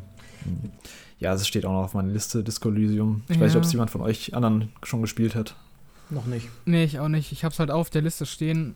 Ich äh, kenne eigentlich sehr wenig vom Spiel. Ich höre halt immer nur, dass es cool sein soll. Ich habe so ein Ja, bisschen die. Sorge, wenn ich mir Screenshots anschaue, dass das irgendwie zu sperrig ist. So von den ganzen Ähm, ähm, hm. Systemen, dass mir das irgendwie zu kleinteilig ist, dass ich da irgendwie zu viel lernen muss und so. Weiß ich nicht, ob ich da irgendwie ähm, ja die Motivation finde, mich da so reinzuarbeiten. Ist das so oder ist das nur mein Eindruck? Ähm, ja, am Anfang, also die ersten ein, zwei Stunden muss man sich auf jeden Fall reinfinden. Also, aber es gibt eigentlich gar nicht so viele Mechaniken. Es ist äh, ein Spiel, wo du hauptsächlich rumläufst, mit Leuten sprichst und dann Entscheidungen triffst. Also während der Gespräche oder auch eben mit der Umwelt im Point-and-Click-Style interagierst. Es gibt wenige Items, die du einsetzen musst oder finden musst und ähm, da ist das gar nicht so komplex. Es ist aber halt wirklich auch viel zu lesen einfach. Ne? So, eine, so ein Gespräch mit einem NPC kann halt auch eine halbe Stunde dauern, wenn du dir das alles in Ruhe durchliest. Okay. Oder auch länger. Und ähm, ich habe an einem Tag nach ein oder zwei Stunden habe ich auch eine Pause machen müssen, weil mir das auch einfach wirklich viel ist. Aber ich, ich wollte auf jeden Fall auch am nächsten Tag weiterspielen und wissen, wie es weitergeht oder was es noch zu sehen gibt. Und ähm, ich bin auch völlig zufrieden mit der, mit der Story, wie sie ausgegangen ist, ohne da jetzt irgendwas zu erzählen, weil ich finde, Mhm. je weniger man im Vorfeld weiß und äh, umso besser ist es das. Ja. Cool. Hat noch jemand einen Geheimtipp? Frag mich nicht nach Geheimtipps. Ich, ich könnte dir mehrere nennen in diesem Jahr. Das würde jetzt wahrscheinlich den Rahmen mir sprengen. Okay. Also nichts, was äh, krass hervorgestochen ist, vielleicht? Ähm, hervorgesprochen hat jetzt letzten, ich habe jetzt äh, die letzten Wochen habe ich Inscription gespielt. Mm, okay. Das neue Daniel Mullins Game, das wird auch bei vielen Indie-Game-Hitlists äh, für Game of the Year quasi immer auf Platz 1, 2 oder so gesehen. Ähm, ist, Daniel Mullins hat halt so diese, diese, diese Eigenart, dass seine Spiele immer diese vierte Mauer brechen wollen. Und Inscription versucht halt eine Mischung aus Horror, Roguelike und Deckbuilding-Game zu sein. Und versucht auch diese vierte Mauer immer und immer wieder einzu einzuhauen. ich fand es richtig gut, hat mich nur nicht so geflasht wie seine alten Spiele, wie Pony Island beispielsweise. Das war ein sehr, sehr gutes Spiel. Inscription ist aber trotzdem eine Empfehlung für jeden, der gerne etwas abstraktere ähm, Spiele spielen möchte. Man kann es nicht vergleichen mit Slay the Spire, wenn man jetzt sagt Roguelike Deckbuilding oder sowas. Ist, dafür ist dann schon die Narrative viel zu stark ausgebaut. Ähm, Horror, wenn man es jetzt mit Little Nightmares oder mit Resident Evil vergleicht, ist es halt auch eher atmosphärisch düster. Aber es ist schwer zu beschreiben, weil das Problem bei dem Spiel ist, dadurch, dass es so oft die vierte Mauer bricht, ist jedes Wort schon fast zu viel. Also man sollte versuchen, so offen wie möglich und so wenig wissend wie möglich in das Spiel hineinzugehen, damit man von den gewissen Wendungen und sowas mhm. auch wirklich getroffen wird. Okay. Ja, werde ich mir mal anschauen. Oder? Ja. Oh. Ich wollte auch gerade sagen, ich werde es mir mal anschauen, wenn es dann mal auf Konsole kommt, glaube ich. Weil ich finde auch den Stil, also ich finde, äh, die Screenshots, die ich davon gesehen habe, oder so Videoschnipsel, die ich gesehen habe, die sehen schon echt irgendwie interessant aus. Also dieses ganze Setting und so, das spricht mich an. Wenn ich so Screenshots davon sehe, da sieht das nach einem idealen Tablet-Spiel für mich aus, aber das ist nicht in Planung oder so. Nicht, dass ich wüsste, ne. Hm. Aber Tablet-Spiel, also wie gesagt, das, das Spiel ändert sich immer wieder mal. Also, das glaube ich, ist auf Tablet nicht. Ah, okay. Dann war, dann war mein Eindruck einfach falsch. Wie gesagt, ich habe nur so zwei, drei Screenshots gesehen und dachte so Deckbilder, so ähnlich wie Slay the Spire oder so. Das vergleichbar? Ich glaube, das meiste Marketing geht auch immer nur auf den Anfang des Spieles. Ja, also wo man halt wirklich quasi das Grundspiel, was, also das Kartenspiel selber ist für, das, für den gesamten Bereich quasi einfach die, das Fundament. Ja, und das wird halt über verschiedene Abschnitte hinweg verändert. Also ohne da wirklich jetzt groß spoilern zu wollen, weil bei dem Spiel da sollte man wirklich nicht spoilern. Aber man sollte da nicht das erwarten, was man, was man im Marketing gesehen hat. Okay. okay. Hm. Interessant.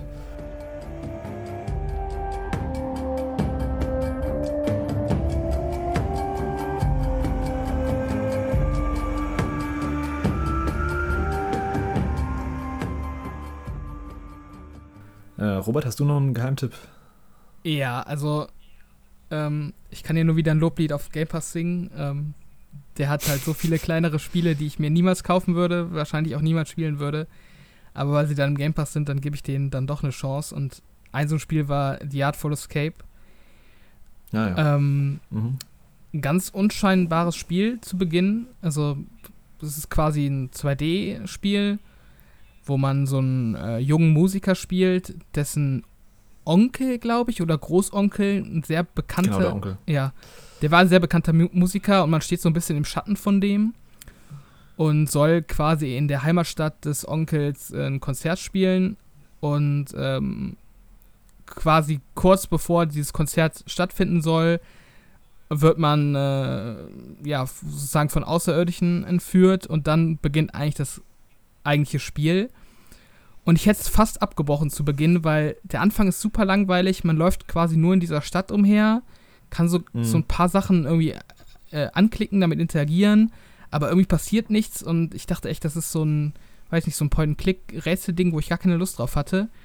Aber eigentlich ist das Spiel ein 2D-Plattformer mit Rockmusik und absolut wilden Grafikeinlagen. Also sobald man dann von den Aliens entführt wurde, bereist man sozusagen Alienwelten und das Ganze wird halt zu einem visuellen Drogentrip der Extraklasse. Äh, ja, der richtig. auch, ja, also der, das ganze Spiel dauert vielleicht so zwei, drei Stunden, in, wenn ich mich richtig erinnere. Also mm, sehr, drei Stunden, genau. sehr kurz. Ähm, aber halt auch genau richtig lang. Man kann es einfach an einem Abend spielen oder an zwei Abenden und ähm, kann quasi irgendwie ein Headset oder Kopfhörer auf den Kopf setzen und irgendwie die Musik aufdrehen und da einfach so für ein paar Stunden drin versinken und hat einfach eine gute Zeit. Also es ist nicht anspruchsvoll, gar nicht, aber einfach dieser audiovisuelle ähm, Kick, den man dadurch kriegt, ähm, dafür lohnt sich schon, das zu spielen, finde ich. Ich finde auch, das ist richtig schwer zu beschreiben, was es wirklich ist. Also Plattformer in Anführungszeichen. Also richtige plattformige Sequenzen gibt es ja gar nicht so. Also klar gibt es, du läufst halt eigentlich nur geradeaus und springst dann so ein bisschen ein paar kleine Hüpferchen da, aber das war echt, glaube ich, die audiovisuell krasseste Erfahrung, die ich dieses Jahr hatte. Allein von, von den Designs, die da, also was da abgeht, wie abgespaced es wird, das kann man gar nicht, also man kann es gar nicht in Worte fassen, was da für Kreaturen rumfliegen in der, in, was ist das eigentlich im Weltraum dann? so. Welche Farben und, da über den Bildschirm gehen, also. Ja, und wo das dann storytechnisch auch noch hingeht, irgendwie, dass du dann gegen welche Gottheiten irgendwelche Musikduelle machst und so. Mhm ich habe das noch gespielt, als ich krank war und da war es halt so, wurde es halt extra verstärkt, dieser, das, das war schon abgespacedes Spiel und dann kam noch dieses fiebertraumartige Krankheitsgefühl dazu, das war einfach nur kompletter Mindfuck die ganze Zeit. ich habe es auch, an, ich glaube, in einem Abend durchgespielt, ich glaube, das habe ich so, also in einem Ding durch, durchgezockt und also es hat schon Schwächen so, also erzählerisch ist nicht so geil jetzt, was, was da im Endeffekt erzählt wird, aber allein visuell kann man sich das gerne mal geben für zwei, drei Stunden. Das ist schon relativ einzigartig und also ich weiß nicht, wie groß das Team war, aber das ist schon beeindruckend, hm. was sie da für Designs abgeliefert haben. Darf ich vielleicht noch ein Kontrastprogramm zu Artful Escape noch nennen? Gerne. ja, okay. Ist mir nämlich gerade eingefallen, als Robert da angefangen hatte von wegen Game Pass und sowas, und dachte ich die ganze Zeit, wenn er das jetzt nennt, das wäre so toll. Äh, komplettes Kontrastprogramm zu The Artful Escape ist Unpacking. Ja, das, das wollte ich auch so. das wollte ich ja, auch nennen. Das ist, das ist auch so ein richtig, richtig tolles, kleines, nischiges Indie-Spiel, in dem man dann einfach äh, Räume oder ganze Wohnungen vorgesetzt bekommt und man muss halt aus den Kartons seine Einrichtungsgegenstände quasi einsortieren in Regale oder mhm. in Schränke oder sonst irgendwas. Es ist auch nur drei oder vier Stunden lang. Ähm, man macht immer dasselbe, aber trotzdem schaffen es die Entwickler durch diese kleinen Sachen so viel zu zeigen, egal ob es durch die Gestaltung der Räume ist oder durch die Möglichkeiten, wo man gewisse Utensilien ablegen kann, schaffen sie es dann trotzdem auch Geschichten zu erzählen. Mhm. Ich meine, das Ganze ist ja an, ähm, in einem roten Faden an der Lebensgeschichte eines Mädchens, was dann halt äh, die erste Beziehung hat und dann die zweite Beziehung und so weiter. Ja, und auch hinaus in die Welt geht, aus ihrem Elternhaus. Und das ist so ein charmantes kleines Spiel. Ich glaube, von dem, was ich von Artful Escape gesehen habe, wirklich kompletter Kontrast dazu. Ja. Auch im Game Pass habe ja. ich sofort gespielt, als es rausgekommen ist. Es ist sehr entspannend auf jeden Fall. Ich habe es noch nicht durchgespielt, aber ich habe so die ersten drei Häuser, glaube ich, gemacht. Und ich fand halt vor allem auch cool, dass du, dass bestimmte Gegenstände, die du halt immer mit dir mitträgst, so, das ist, glaube ich, so ein kleines Auto, was du immer wieder auspackst, wo du denkst, ah, da ist es wieder, cool. ja, genau. Einfach diese emotionale Bindung, die man zu diesen Objekten dann bekommt. Das ist toll, diese Liebe zum Detail bei dem Spiel. Jo, habe ich auch angefangen, aber auch noch nicht zu Ende gespielt, aber werde ich auf jeden Fall nochmal machen. Gut, dann, dann hau ich noch einen Geheimtipp raus und dann können wir zu den Enttäuschungen kommen. Ich glaube, das ist bei uns eh relativ ähnlich. ähm, ich habe noch Ultra Age, das habe ich auch für GamingVillage.de getestet. Das ist so eine, ja, das ist so ein, ich glaube aus China oder Korea stammender Hack'n'Slay, Hack'n'Slay, also im Stile von Devil May Cry, Bayonetta, Nie Automata, so, so ein Spiel. Und von denen gibt es gar nicht so viele, außer halt, äh, wenn es nicht gerade Platinum Games ist. Und das Spiel spielt sich echt richtig gut. Also einfach das ganze Spielgefühl, also die Spielfigur steuert sich richtig nice. Und ähm, das Einzige, was ich zu kritisieren habe, ist so ein bisschen die Gegnervielfalt. Also da gibt es nur eine Handvoll von Gegnern und dann tauchen die Spiele halt auch in verschiedenen Farbvarianten auf. Ja, wie man es halt kennt von so Spielen. Und das Leveldesign ist halt auch äh, ja, für, die, für die Tonne eigentlich. Aber allein wenn du halt richtig geile, stylische Kämpfe haben willst, wie in so einem Devil May Cry oder in so einem Bayonetta, dann und ich glaube, es kostet auch nicht so viel. Ich glaube, 15 Euro oder so. Also kann man sich gerne mal geben. Gibt es auch für alle Plattformen, auch für Switch. Mhm. Deswegen gerne mal reinschauen, wer Bock auf so Slasher hat.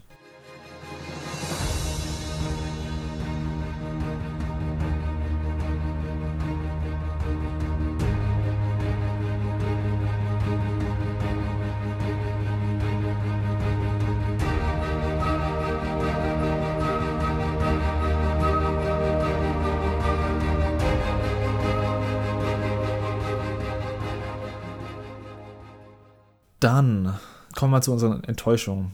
Ich fange mal mit ähm, Dennis an. Hast du irgendeine Enttäuschung dieses Jahr? Ähm, ich würde. Ich würde zwei Spiele nennen, die ich nicht empfehlen kann. Mhm. Und ähm, also ein, nur eins davon habe ich auch nicht durchgespielt, und zwar Deathloop. Das habe ich äh, jetzt im. Ach krass, okay. Das habe ich jetzt im, im Sale geholt. Ich wusste vorher, dass es nicht mein Geschmack sein würde. Also zum Vollpreis hätte ich es mir nicht geholt. Aber dann gab es diese, diese Kritiken, die waren so außerordentlich gut, dass ich dachte, dass da übersehe ich irgendwas. Oder manchmal dachte ich, manchmal liege ich auch falsch und die Masche, Masse richtig, aber es ist für mich nicht aufgegangen. Ich hatte keinen Spaß damit irgendwie. Das hat mich einfach überhaupt nicht geflecht.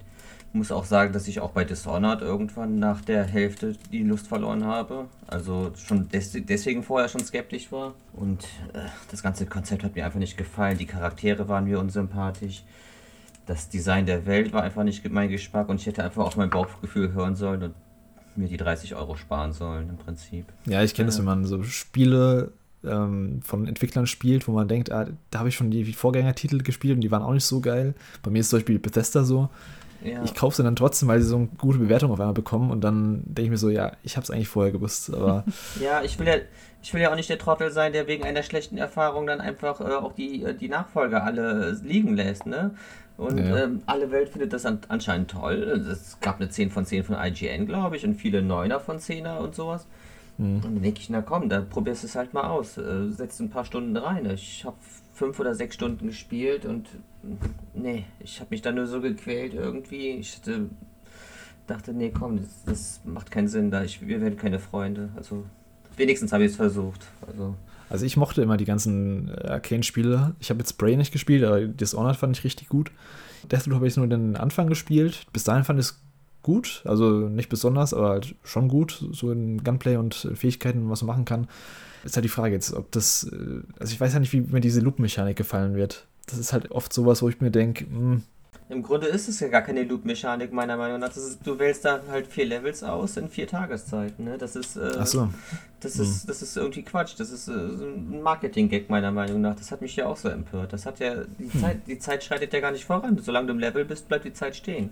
Dann kommst du nachher, wenn du dann aus dem Tutorial raus bist, hast du halt dein, dein Menü, wo du die vier Levels anwählst.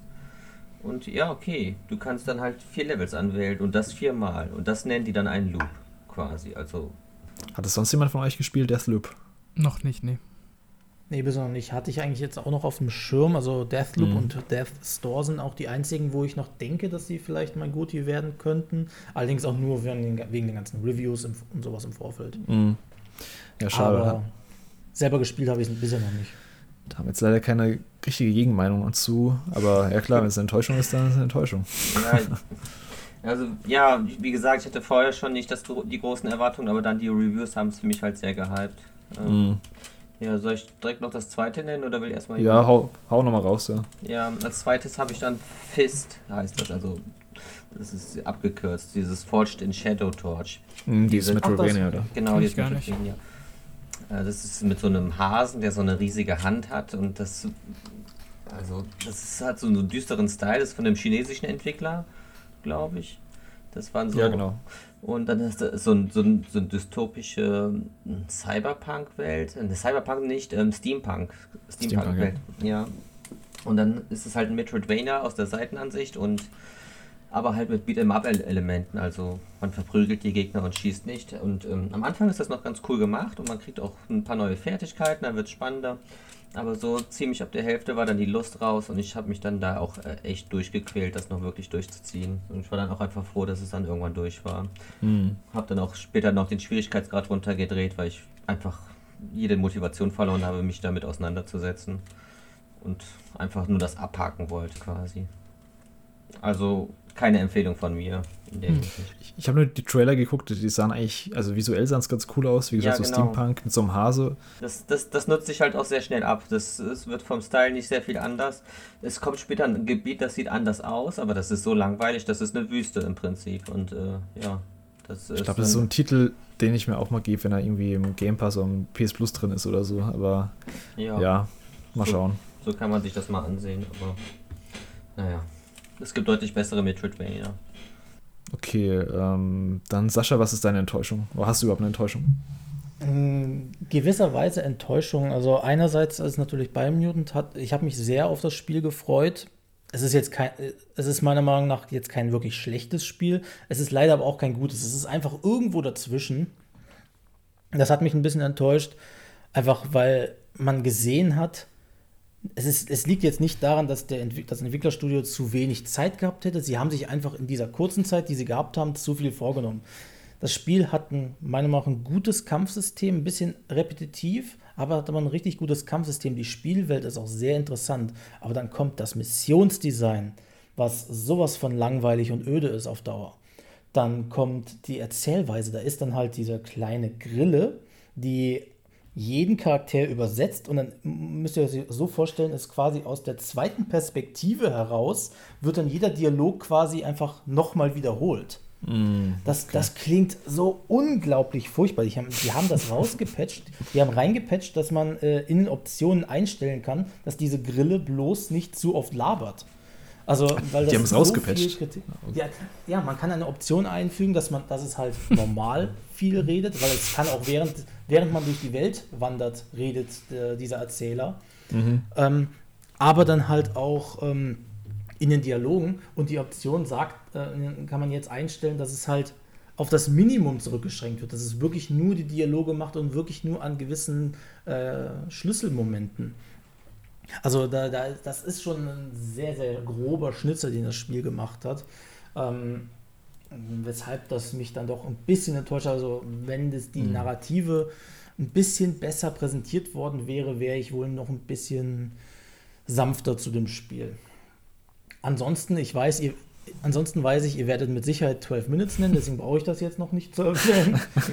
ähm, ansonsten Ansonsten muss ich sagen, ich finde es sehr interessant, wie vor allem die großen Publisher dieses Jahr abgeschnitten haben von den Wertungen her. Ich meine, Call of Duty ist immer weiter mm. abgesagt, Battlefield. Ja.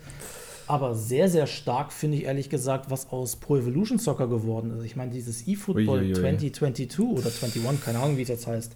Das ist ja, ich habe die ersten ein, zwei Tage gespielt. Es ist ja so furchtbar. Ähm, haben die nicht sogar den Launch jetzt verschoben nochmal? Ja, die wollten es ja im November, wollten sie es eigentlich patchen, damit es besser spielbar ist, damit man mehr Inhalt hat und sowas, aber irgendwie wirkt es, als hätte man hier nochmal eine Demo eingefügt. Also ich finde es in Ordnung, wenn sie in diesen Free-to-Play-Richtung gehen, hm. aber irgendwie fehlt da alles. Also ich weiß nicht, was aus dieser einstmals wirklich guten Fußball-Simulationsmarke jetzt geworden ist. Das, ich weiß nicht, seit... Ähm, seit Kojima weg ist, hat Konami wirklich jeden Verstand verloren, scheinbar. Ich weiß es nicht. ähm, auf jeden Fall ist, ich weiß nicht, was die aus dieser Marke gemacht haben. E- eFootball 2021. Ich bin jetzt kein großer Pro Evo-Fan gewesen. Ich war eigentlich immer auf der FIFA-Seite, was das angeht. Aber das ist ja sowas von schlecht. Hm. Wirklich. Das wurde aber auch immer Und FIFA in-house entwickelt, oder? Äh, Pro Evolution Soccer. Das war jetzt nie irgendwie bei einem externen Studio, sondern das haben die schon irgendwie in-house Konami Studio hat das gemacht, also die Al bei den alten weiß ich, dass es immer in-house war, ja. Hm. Tja. Ja, krass. Pro Evolution Soccer, ja. Habe ich auch so am Rande mitbekommen, dass das ziemlich Desaster war und irgendwie, ich glaube, 30er-Wertung oder sowas hat so einen 40er-Schnitt oder irgend sowas, also richtig, richtig schlecht. Ja, und ich meine, das ist damals waren sowohl FIFA als auch Pro Evo waren immer so bei 80 bis 90 in den Wertungen mhm. hinweg. Auch FIFA ist ja über die Jahre abgesackt, weil es halt einfach nichts mehr gemacht hat. Ich meine, die letzten mhm. fünf oder sechs Jahre hat man das Gefühl, dass es nur noch im Schneckentempo vorangeht und wenn, dann geht es nur in der Ultimate Team Richtung. Aber Pro Evo macht ja eine komplette, eine komplette Bruchlandung jetzt. Ja, aber es stimmt. Also äh, Battlefield, Call of Duty, jetzt auch äh, Pro Evolution Soccer oder auch selbst Pokémon ist abgesagt dieses Jahr mit äh, genau, Pokémon. Remakes. Pokémon ja auch, ja. Ich habe es äh, gespielt, weil ich so ein verflixter Lemming bin. Ich habe auch äh, Arceus schon vorbestellt. Also fragt mich nicht warum. Das ist einfach irgendwie so eine. Oh ich weiß okay. es nicht. ähm, auch, ich weiß nicht, Leu ich habe Leuchtende Perle gespielt und da ist so wenig Effort drin. Mhm. Ja. Es gibt ein paar kleinere Änderungen, die sind ganz gut. Man kann die VMs jetzt über diese komische Poke Edge, nee, diese Uhr, die man damals auf dem DS unten halt hatte, kann man das jetzt steuern und so. Aber insgesamt habe ich das Gefühl, dass irgendwie dieses Remake ist nicht umsonst jetzt auswärtig gelagert worden. Mm. irgendwie habe ich das Gefühl, Game Freak oder generell die Pokémon Company hat irgendwie seinen Drive verloren, aus der Marke wirklich was Gutes zu machen. Wenn ich dann sehe, dass dann halt ähm, Monhan Stories, auch wenn es mir jetzt nicht hundertprozentig getaugt, taugt, äh, frische Ideen hat. Oder im Indie-Bereich, die Nexomon-Spiele sind ganz klare Pokémon-Klons, aber mittlerweile weitaus besser. Ja, vor allem Monster Hunter Stories sieht ja wenigstens auch noch gut aus. Also, das kommt ja noch dazu. Aber es ruckelt trotzdem, aber es ruckelt trotzdem auf der Switch. Also, ja, okay, gibt es auch im PC zum Glück. aber ja, klar. Ja, ich finde auch die letzten Jahre schon wirken, die ganzen Pokémon-Teile wirken so, so mechanisch irgendwie. Ich weiß nicht, die wirken so komplett. Lieblos irgendwie. Ja, lieblos irgendwie. Die wirken echt wie so Massenware einfach nur noch. Und also ich habe echt mit Schwert, äh, bin ich ein bisschen ausgebrannt, muss ich sagen, seit ich das gespielt habe. Ich hatte das so zwei Tage richtig krass durchgesuchtet und danach war es einfach weg. Wobei Schwert und Schild versuchen ja wenigstens mit, mit den Naturzonen wieder mal was Neues reinzubekommen, schaffen es dann aber nicht, den linearen Part zumindest auf dem gleichwertigen Niveau wie vorher zu machen. Ja. Ich meine, die linearen Abschnitte, die Routen, die es dann da gibt, die sind sowas von langweilig und öde. Witz, ja. Und dann sind natürlich die Naturzonen technisch ziemlich grausig. Oh, ja, das ja. ist teilweise die, die Bäume, also das alles ruckelt. Ich habe keinen Plan, wieso, wieso, das überhaupt ruckelt. Also, das, das, sieht halt nicht gut aus und es ruckelt dann noch wie Arsch. So wird Arceus halt komplett, glaube ich. Wenn ich jetzt hm. sehe, dass der erste Trailer zu Legenden Arceus ebenfalls schon, also der Trailer schon ruckelt, ähm, weiß ich nicht, äh, warum ich Lemming bin und es trotzdem vorbestelle. Ja, das frage ich mich auch. Aber irgendwie, aber ich weiß nicht, ich bin halt Pokémon, äh, ich habe Pokémon seit der ersten Sekunde angespielt. Ich gab zwar immer bessere Spiele, Dragon Quest Monsters war besser, ähm, Nexomon war besser. Äh, hier World of Final Fantasy ist besser, meiner Meinung nach, mhm. als Monster, äh, Monster Sammel RPG. Oder Nino Kuni ist besser. Es gibt so viele bessere Spiele mittlerweile und trotzdem komme ich immer wieder zurück zu den. Ich weiß nicht, das, das, das ist Stockholm-Syndrom oder sowas. Okay, ja. Naja, ähm, Pokémon. Gucken wir mal, was das wird am. Das erscheint ja schon in ein paar Wochen. Arceus oder Arceus oder wie auch ja, immer man es ja, ausspricht. Wie, wie wird es gesprochen jetzt? Ich habe immer Arceus gesprochen, aber jetzt gerade habe ich Arceus gehört. Das ich glaube, Arceus wird es äh, im Deutschen gesagt, aber. Ich glaube ja schon, aber keine Ahnung, irgendwas. Ja, im Englischen. Hauptsache, man hat die gleichen Buchstaben. Ja, genau. Ich fängt ja schon beim Namen an, nee. Robert, willst du deine Enttäuschung nennen? Ja, ich zögere es auch noch ein bisschen hinaus ähm, und nenne noch ein anderes Spiel als 12 Minutes.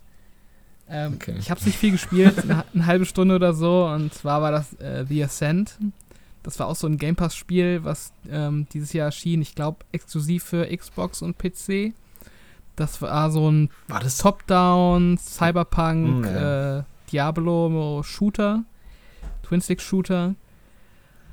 Uh, ja, ich habe mich relativ drauf gefreut, weil ich eigentlich so Cyberpunk mag als Setting und ich finde, dass es auch noch nicht zu verbraucht. Also da kann man schon noch was mitmachen, finde ich, ohne dass man jetzt, äh, ja, das einem zum Hals raushängt quasi als Setting.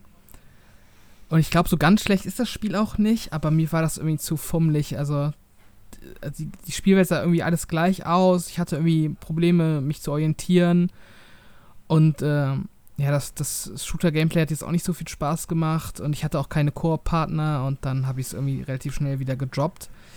Ähm, ich glaube, man kann es schon spielen, man kann schon seinen Spaß damit haben, aber ich habe mich tatsächlich ein bisschen drauf gefreut und ja, war dann halt maximal eine halbe mhm. Stunde, Stunde äh, Zeit, die ich darin investiert habe. Deshalb ist es für mich dann eben auch eine Enttäuschung geworden.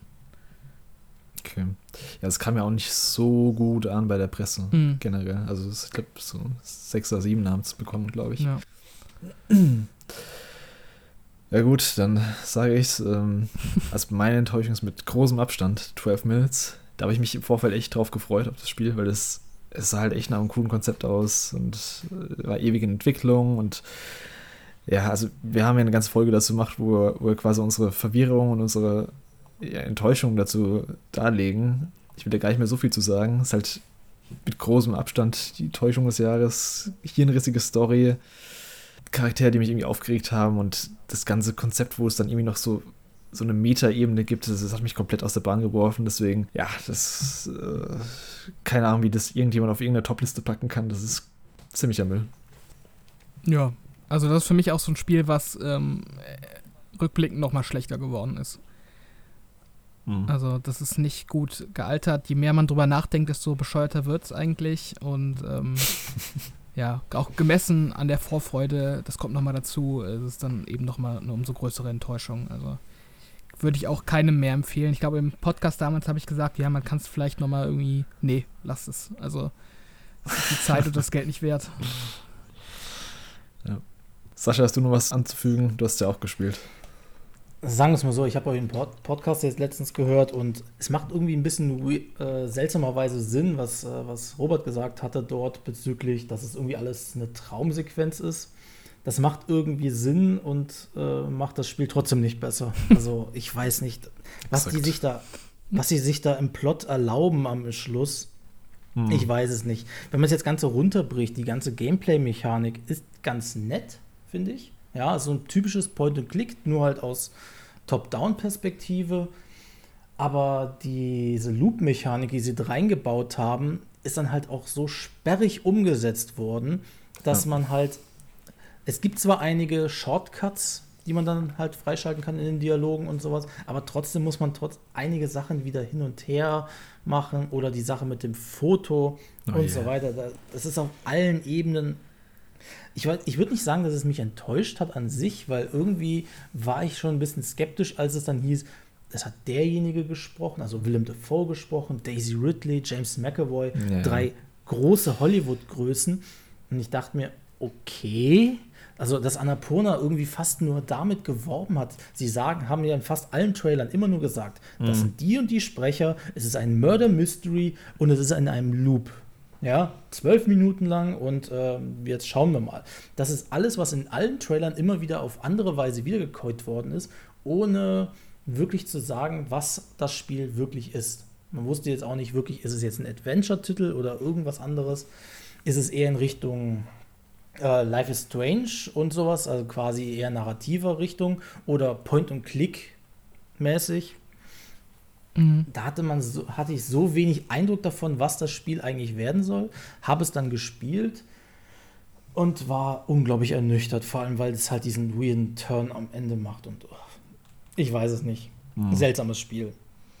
Ja, dieses ganze Marketing-Blabla ist im Rückblickend echt nochmal richtig dreist eigentlich. Und ich finde auch diese, also ich habe es ja im Podcast schon angesprochen, aber sie, sie werden mit 8 Stunden Spielzeit und 20 Stunden ähm, Gesamtspielzeit wenn man jetzt noch diese ganzen, wenn man jetzt noch richtige Shortcuts hätte, wie es in anderen Spielen der Fall ist, dann wäre es vielleicht also zwei Stunden lang oder so. Also die strecken schon diese drei bis vier Stunden schon extrem. Deswegen, ah.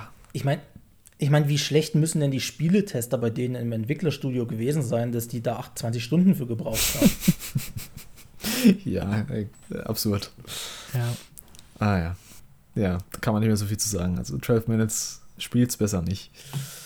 So, und äh, vielleicht um zum Abschluss nochmal eine positivere Note an den Podcast zu bekommen. Habt ihr einen Spielmoment des Jahres oder einen News des Jahres? Also es kann Ingame sein oder es kann irgendwas sein, was passiert ist in der Industrie. Ähm, vielleicht Sascha, fang du mal an. Hast du irgendwas, was dir so in den Kopf kommt? Also jetzt aus dem Jahr an sich nicht, außer höchstens auf persönlicher Ebene. Ich bin jetzt dieses Jahr, ähm, ich bin jetzt eigentlich schon seit einigen Jahren in diesem äh, journalistischen Business quasi drin, dass ich auf verschiedenen Plattformen halt Reviews und sowas geschrieben habe.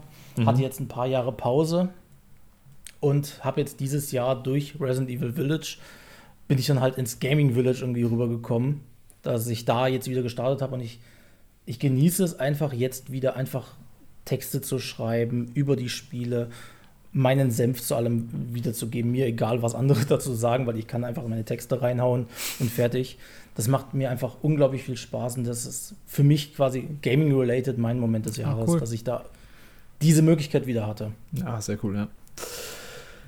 Ähm, Dennis, hast du irgendeinen Moment oder irgendeine News, die du besonders toll fandest? Ähm, ja, also einmal Gaming-related. Das Ende von Ashes of the Eye war wirklich ein Gänsehaut-Moment, fast den mhm. Tränen nah für mich persönlich. Cool. Kann, ich, kann ich also nicht spoilern, also werde ich auch gar nichts weiter dazu sagen. Mhm. Und halt, ähm, ja, so ein bisschen Meta-related halt, ja, dass ich auch tatsächlich noch einen Platz für die Elden Ring Network Test mhm. bekommen habe. Das war, da habe ich mich so drauf Geil. so gefreut. Ich habe Vorbereitung getroffen, ich habe gesagt, Frau und Kind aus dem Haus von 15 bis bla bla bla. Die drei Stunden sitze ich alleine zu Hause. So muss es sein. Ich habe ich, ich hab gerade gerade gedacht, als du den Satz angefangen hast, äh, dass ich noch einen Platz für die Elden Ring, habe ich gedacht, du endest den Satz damit, dass du einen Platz für die äh, Statue aus der Special Edition oder so gefunden hast im Haus, die du hinstellen kannst. Nee, nee das, dass ich das so spielen konnte und dass es wirklich so schön ist, wie ich es ähm, cool. erwart- ähm, erhofft habe. Also, ja. Die habe ich tatsächlich auch drin, die Elden Ring Beta als äh, Moment des Jahres. Das, das, Ja. das dann so relativ kurzfristig dann noch angekündigt wurde und dann konnte man es halt schon spielen. Das war echt ganz nice. Ja. Auch die Enthüllung zur E3, also das war Ja. schon ganz cool. Ja, wirklich. Ja, ich freue mich so riesig darauf. Ich, also es ist schon absurd. Also ich, ich hätte den Elden Ring Network Test, wenn es so als Spiel rausgekommen wäre, wäre es vielleicht mein Game des Jahres geworden. Auch wenn es nur 10% des Contents sind, ist mir egal. Also das, Yay. ich, ich freue mich so riesig drauf. Robert, bei dir? Ähm, also an Game-Momenten habe ich mir tatsächlich zwei aufgeschrieben. Der eine, den haben wir eben schon ausgiebig besprochen, das war die Elefantenszene in It Takes Two als Game-Moment, weil ich da dir so herzlich Okay. gelacht habe. Also das fand ich echt super. Ja, das als Game-Moment einfach nur deshalb. Und äh, der zweite Game-Moment, den ich mir rausgeschrieben habe, ist, äh, als ich mein Haus gefunden habe in Microsoft Flight Simulator. Das fand ich auch ziemlich cool. Ach, nice. Und als äh, Meta-Moment ähm, fand ich noch cool, als Joseph Ferris den äh, Game of the Year Award sich abgeholt hat auf der Bühne. Mm. Weil, Ja. ja, ich finde den Typ einfach cool. Also am Anfang fand ich den ein bisschen peinlich, da fand ich die Art von dem so ein bisschen drüber. Aber der hat halt auch einfach knallhart weiter durchgezogen und er hat halt auch gute Spiele abgeliefert, sodass man den eigentlich nur sympathisch finden kann. Also ich fand das echt cool, wie der da einfach in Jeans und irgendwie so einem labbrigen T-Shirt da bei den Game Awards sitzt. Alle sind so irgendwie aufgestylt und er kommt da einfach so an und es ist ihm halt mehr Ja. oder weniger egal und dann holt er sich noch den Preis auf der Bühne ab und äh, beleidigt die Oscars einfach nochmal und äh, keine Ahnung, ist schon irgendwie ein cooler Typ und ich gönne ihm das, dass der da jetzt so Erfolg hat und bin gespannt, was der demnächst dann noch abliefert. Ja, ich habe es ihm auch echt gegönnt, dass er es gewonnen hat. Äh, für mich waren es auch also ein Game-Moment und ein, ein News-Moment. Ich war zuerst den Game-Moment, das war in der Matrix-Demo, in der die gerade veröffentlicht wurde. Diese Oh ja, die war toll. Unreal Engine 5 Demo quasi. Und ich dachte halt die ganze Zeit, das wäre echt nur so ein, so ein On-Rails-Shooter, wie man es halt öfter kennt von solchen Demos. Und dann auf einmal kommt halt so eine, nach dem On-Rails-Part kommt halt so ein Part, wo irgendwie so die grafischen Details gezeigt werden. Dann kannst du auch manuell anschalten, also mit so ein paar Szenen, die halt per B-Roll quasi Lighting und äh, die Geometrie und sowas von den ganzen Modellen. Und dann auf einmal zoomt es so raus, zoomt wieder rein und du bist quasi in der Open World. Du bist in einer komplett modellierten äh, Stadt, also Manhattan ist es, und kannst rumlaufen, kannst Autos benutzen, kannst einfach rumspielen mit der Physik, mit, äh, mit den grafischen Optionen, die da geboten werden. Das ist halt, halt schon so ein, wow, cool, das hätte ich jetzt echt nicht gedacht, dass die sowas Mhm. krasses da nochmal für for free halt liefern.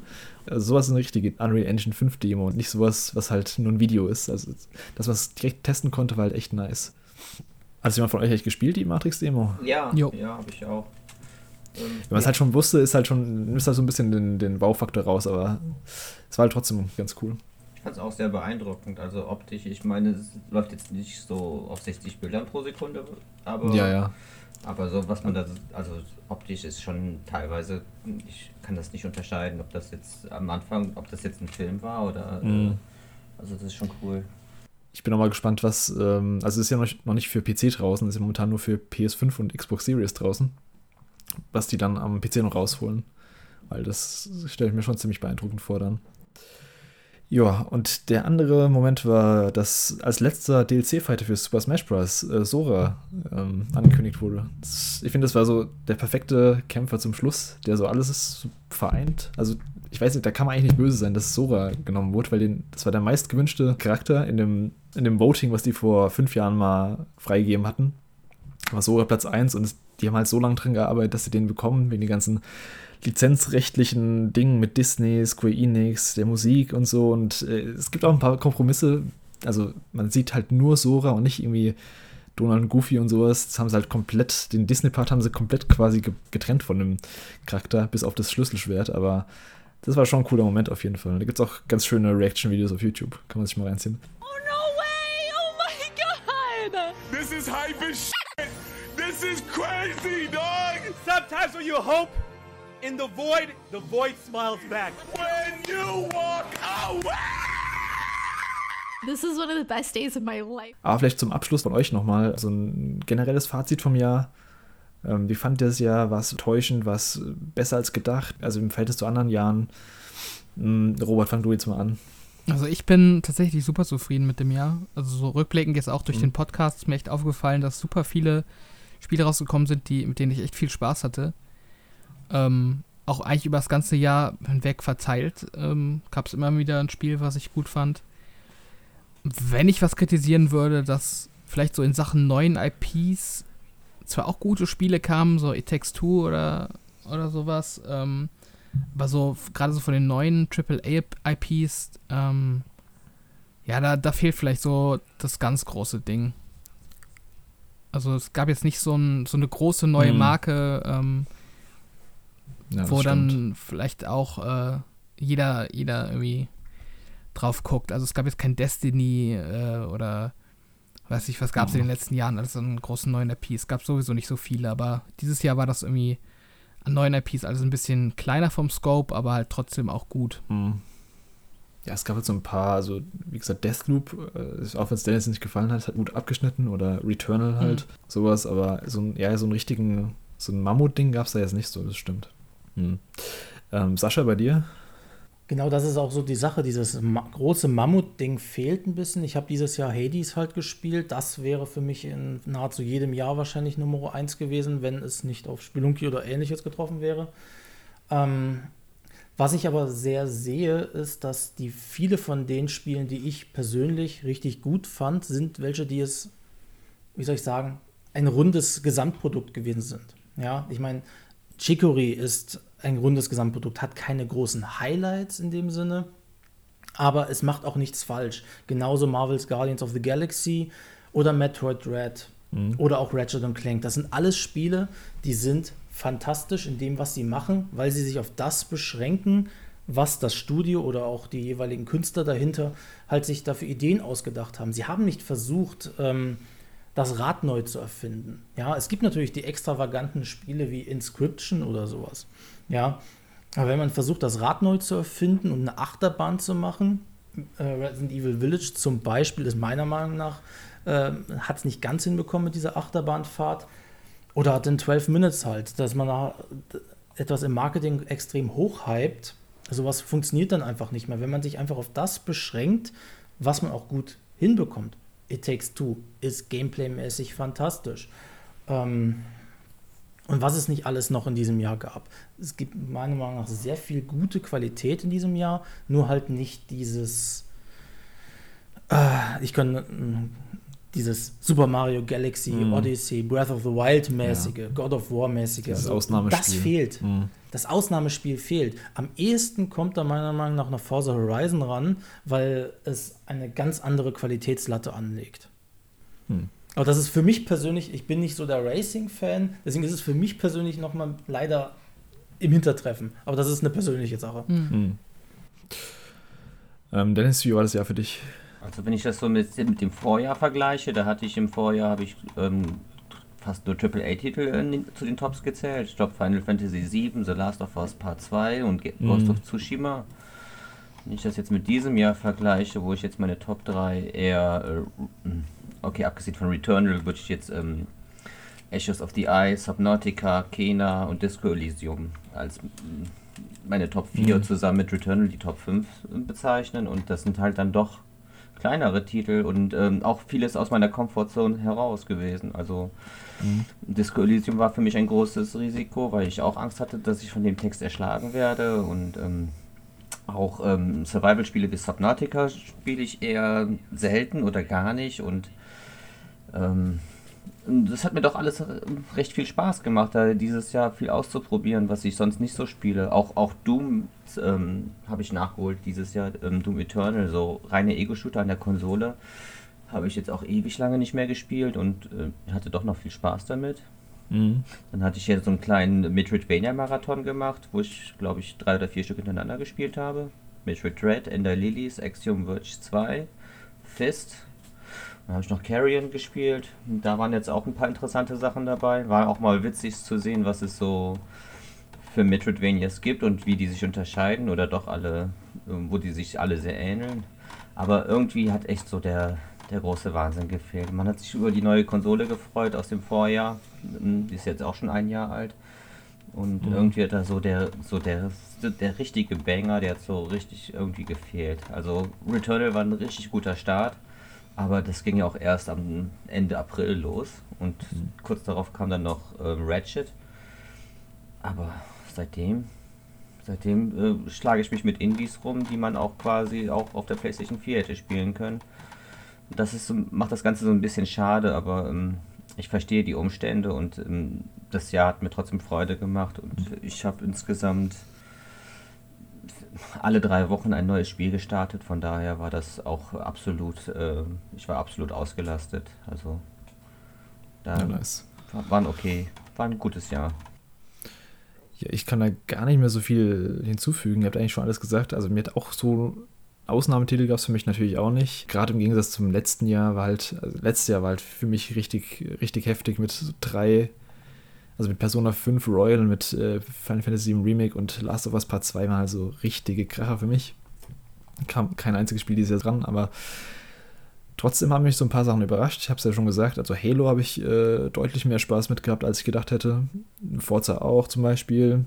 Ähm, was hatte ich noch? Ich habe auch ein paar Sachen nachgeholt, sowas wie 13 Sentinels. Das sollte man auch, ähm, wenn man irgendwas dafür empfindet, für so Visual Novel-like äh, Games auf jeden Fall nachholen.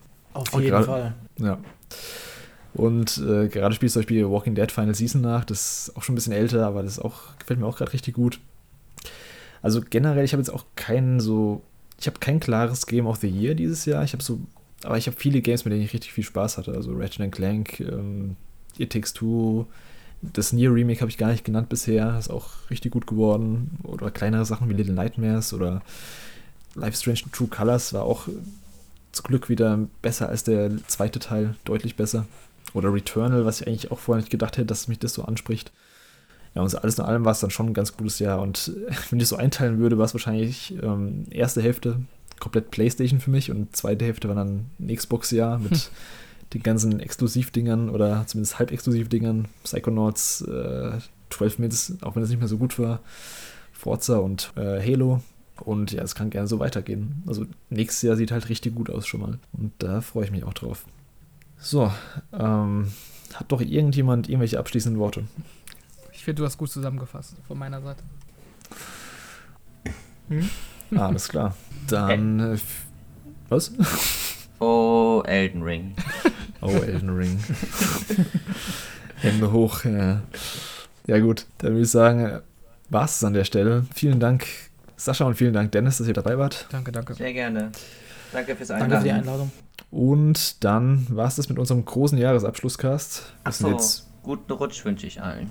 Ja, stimmt, guten Rutsch und äh, frohes Neues. Neues. Wahrscheinlich, wenn ihr es hört, wird eh schon neues Jahr sein. Ja. Hm, frohes Neues.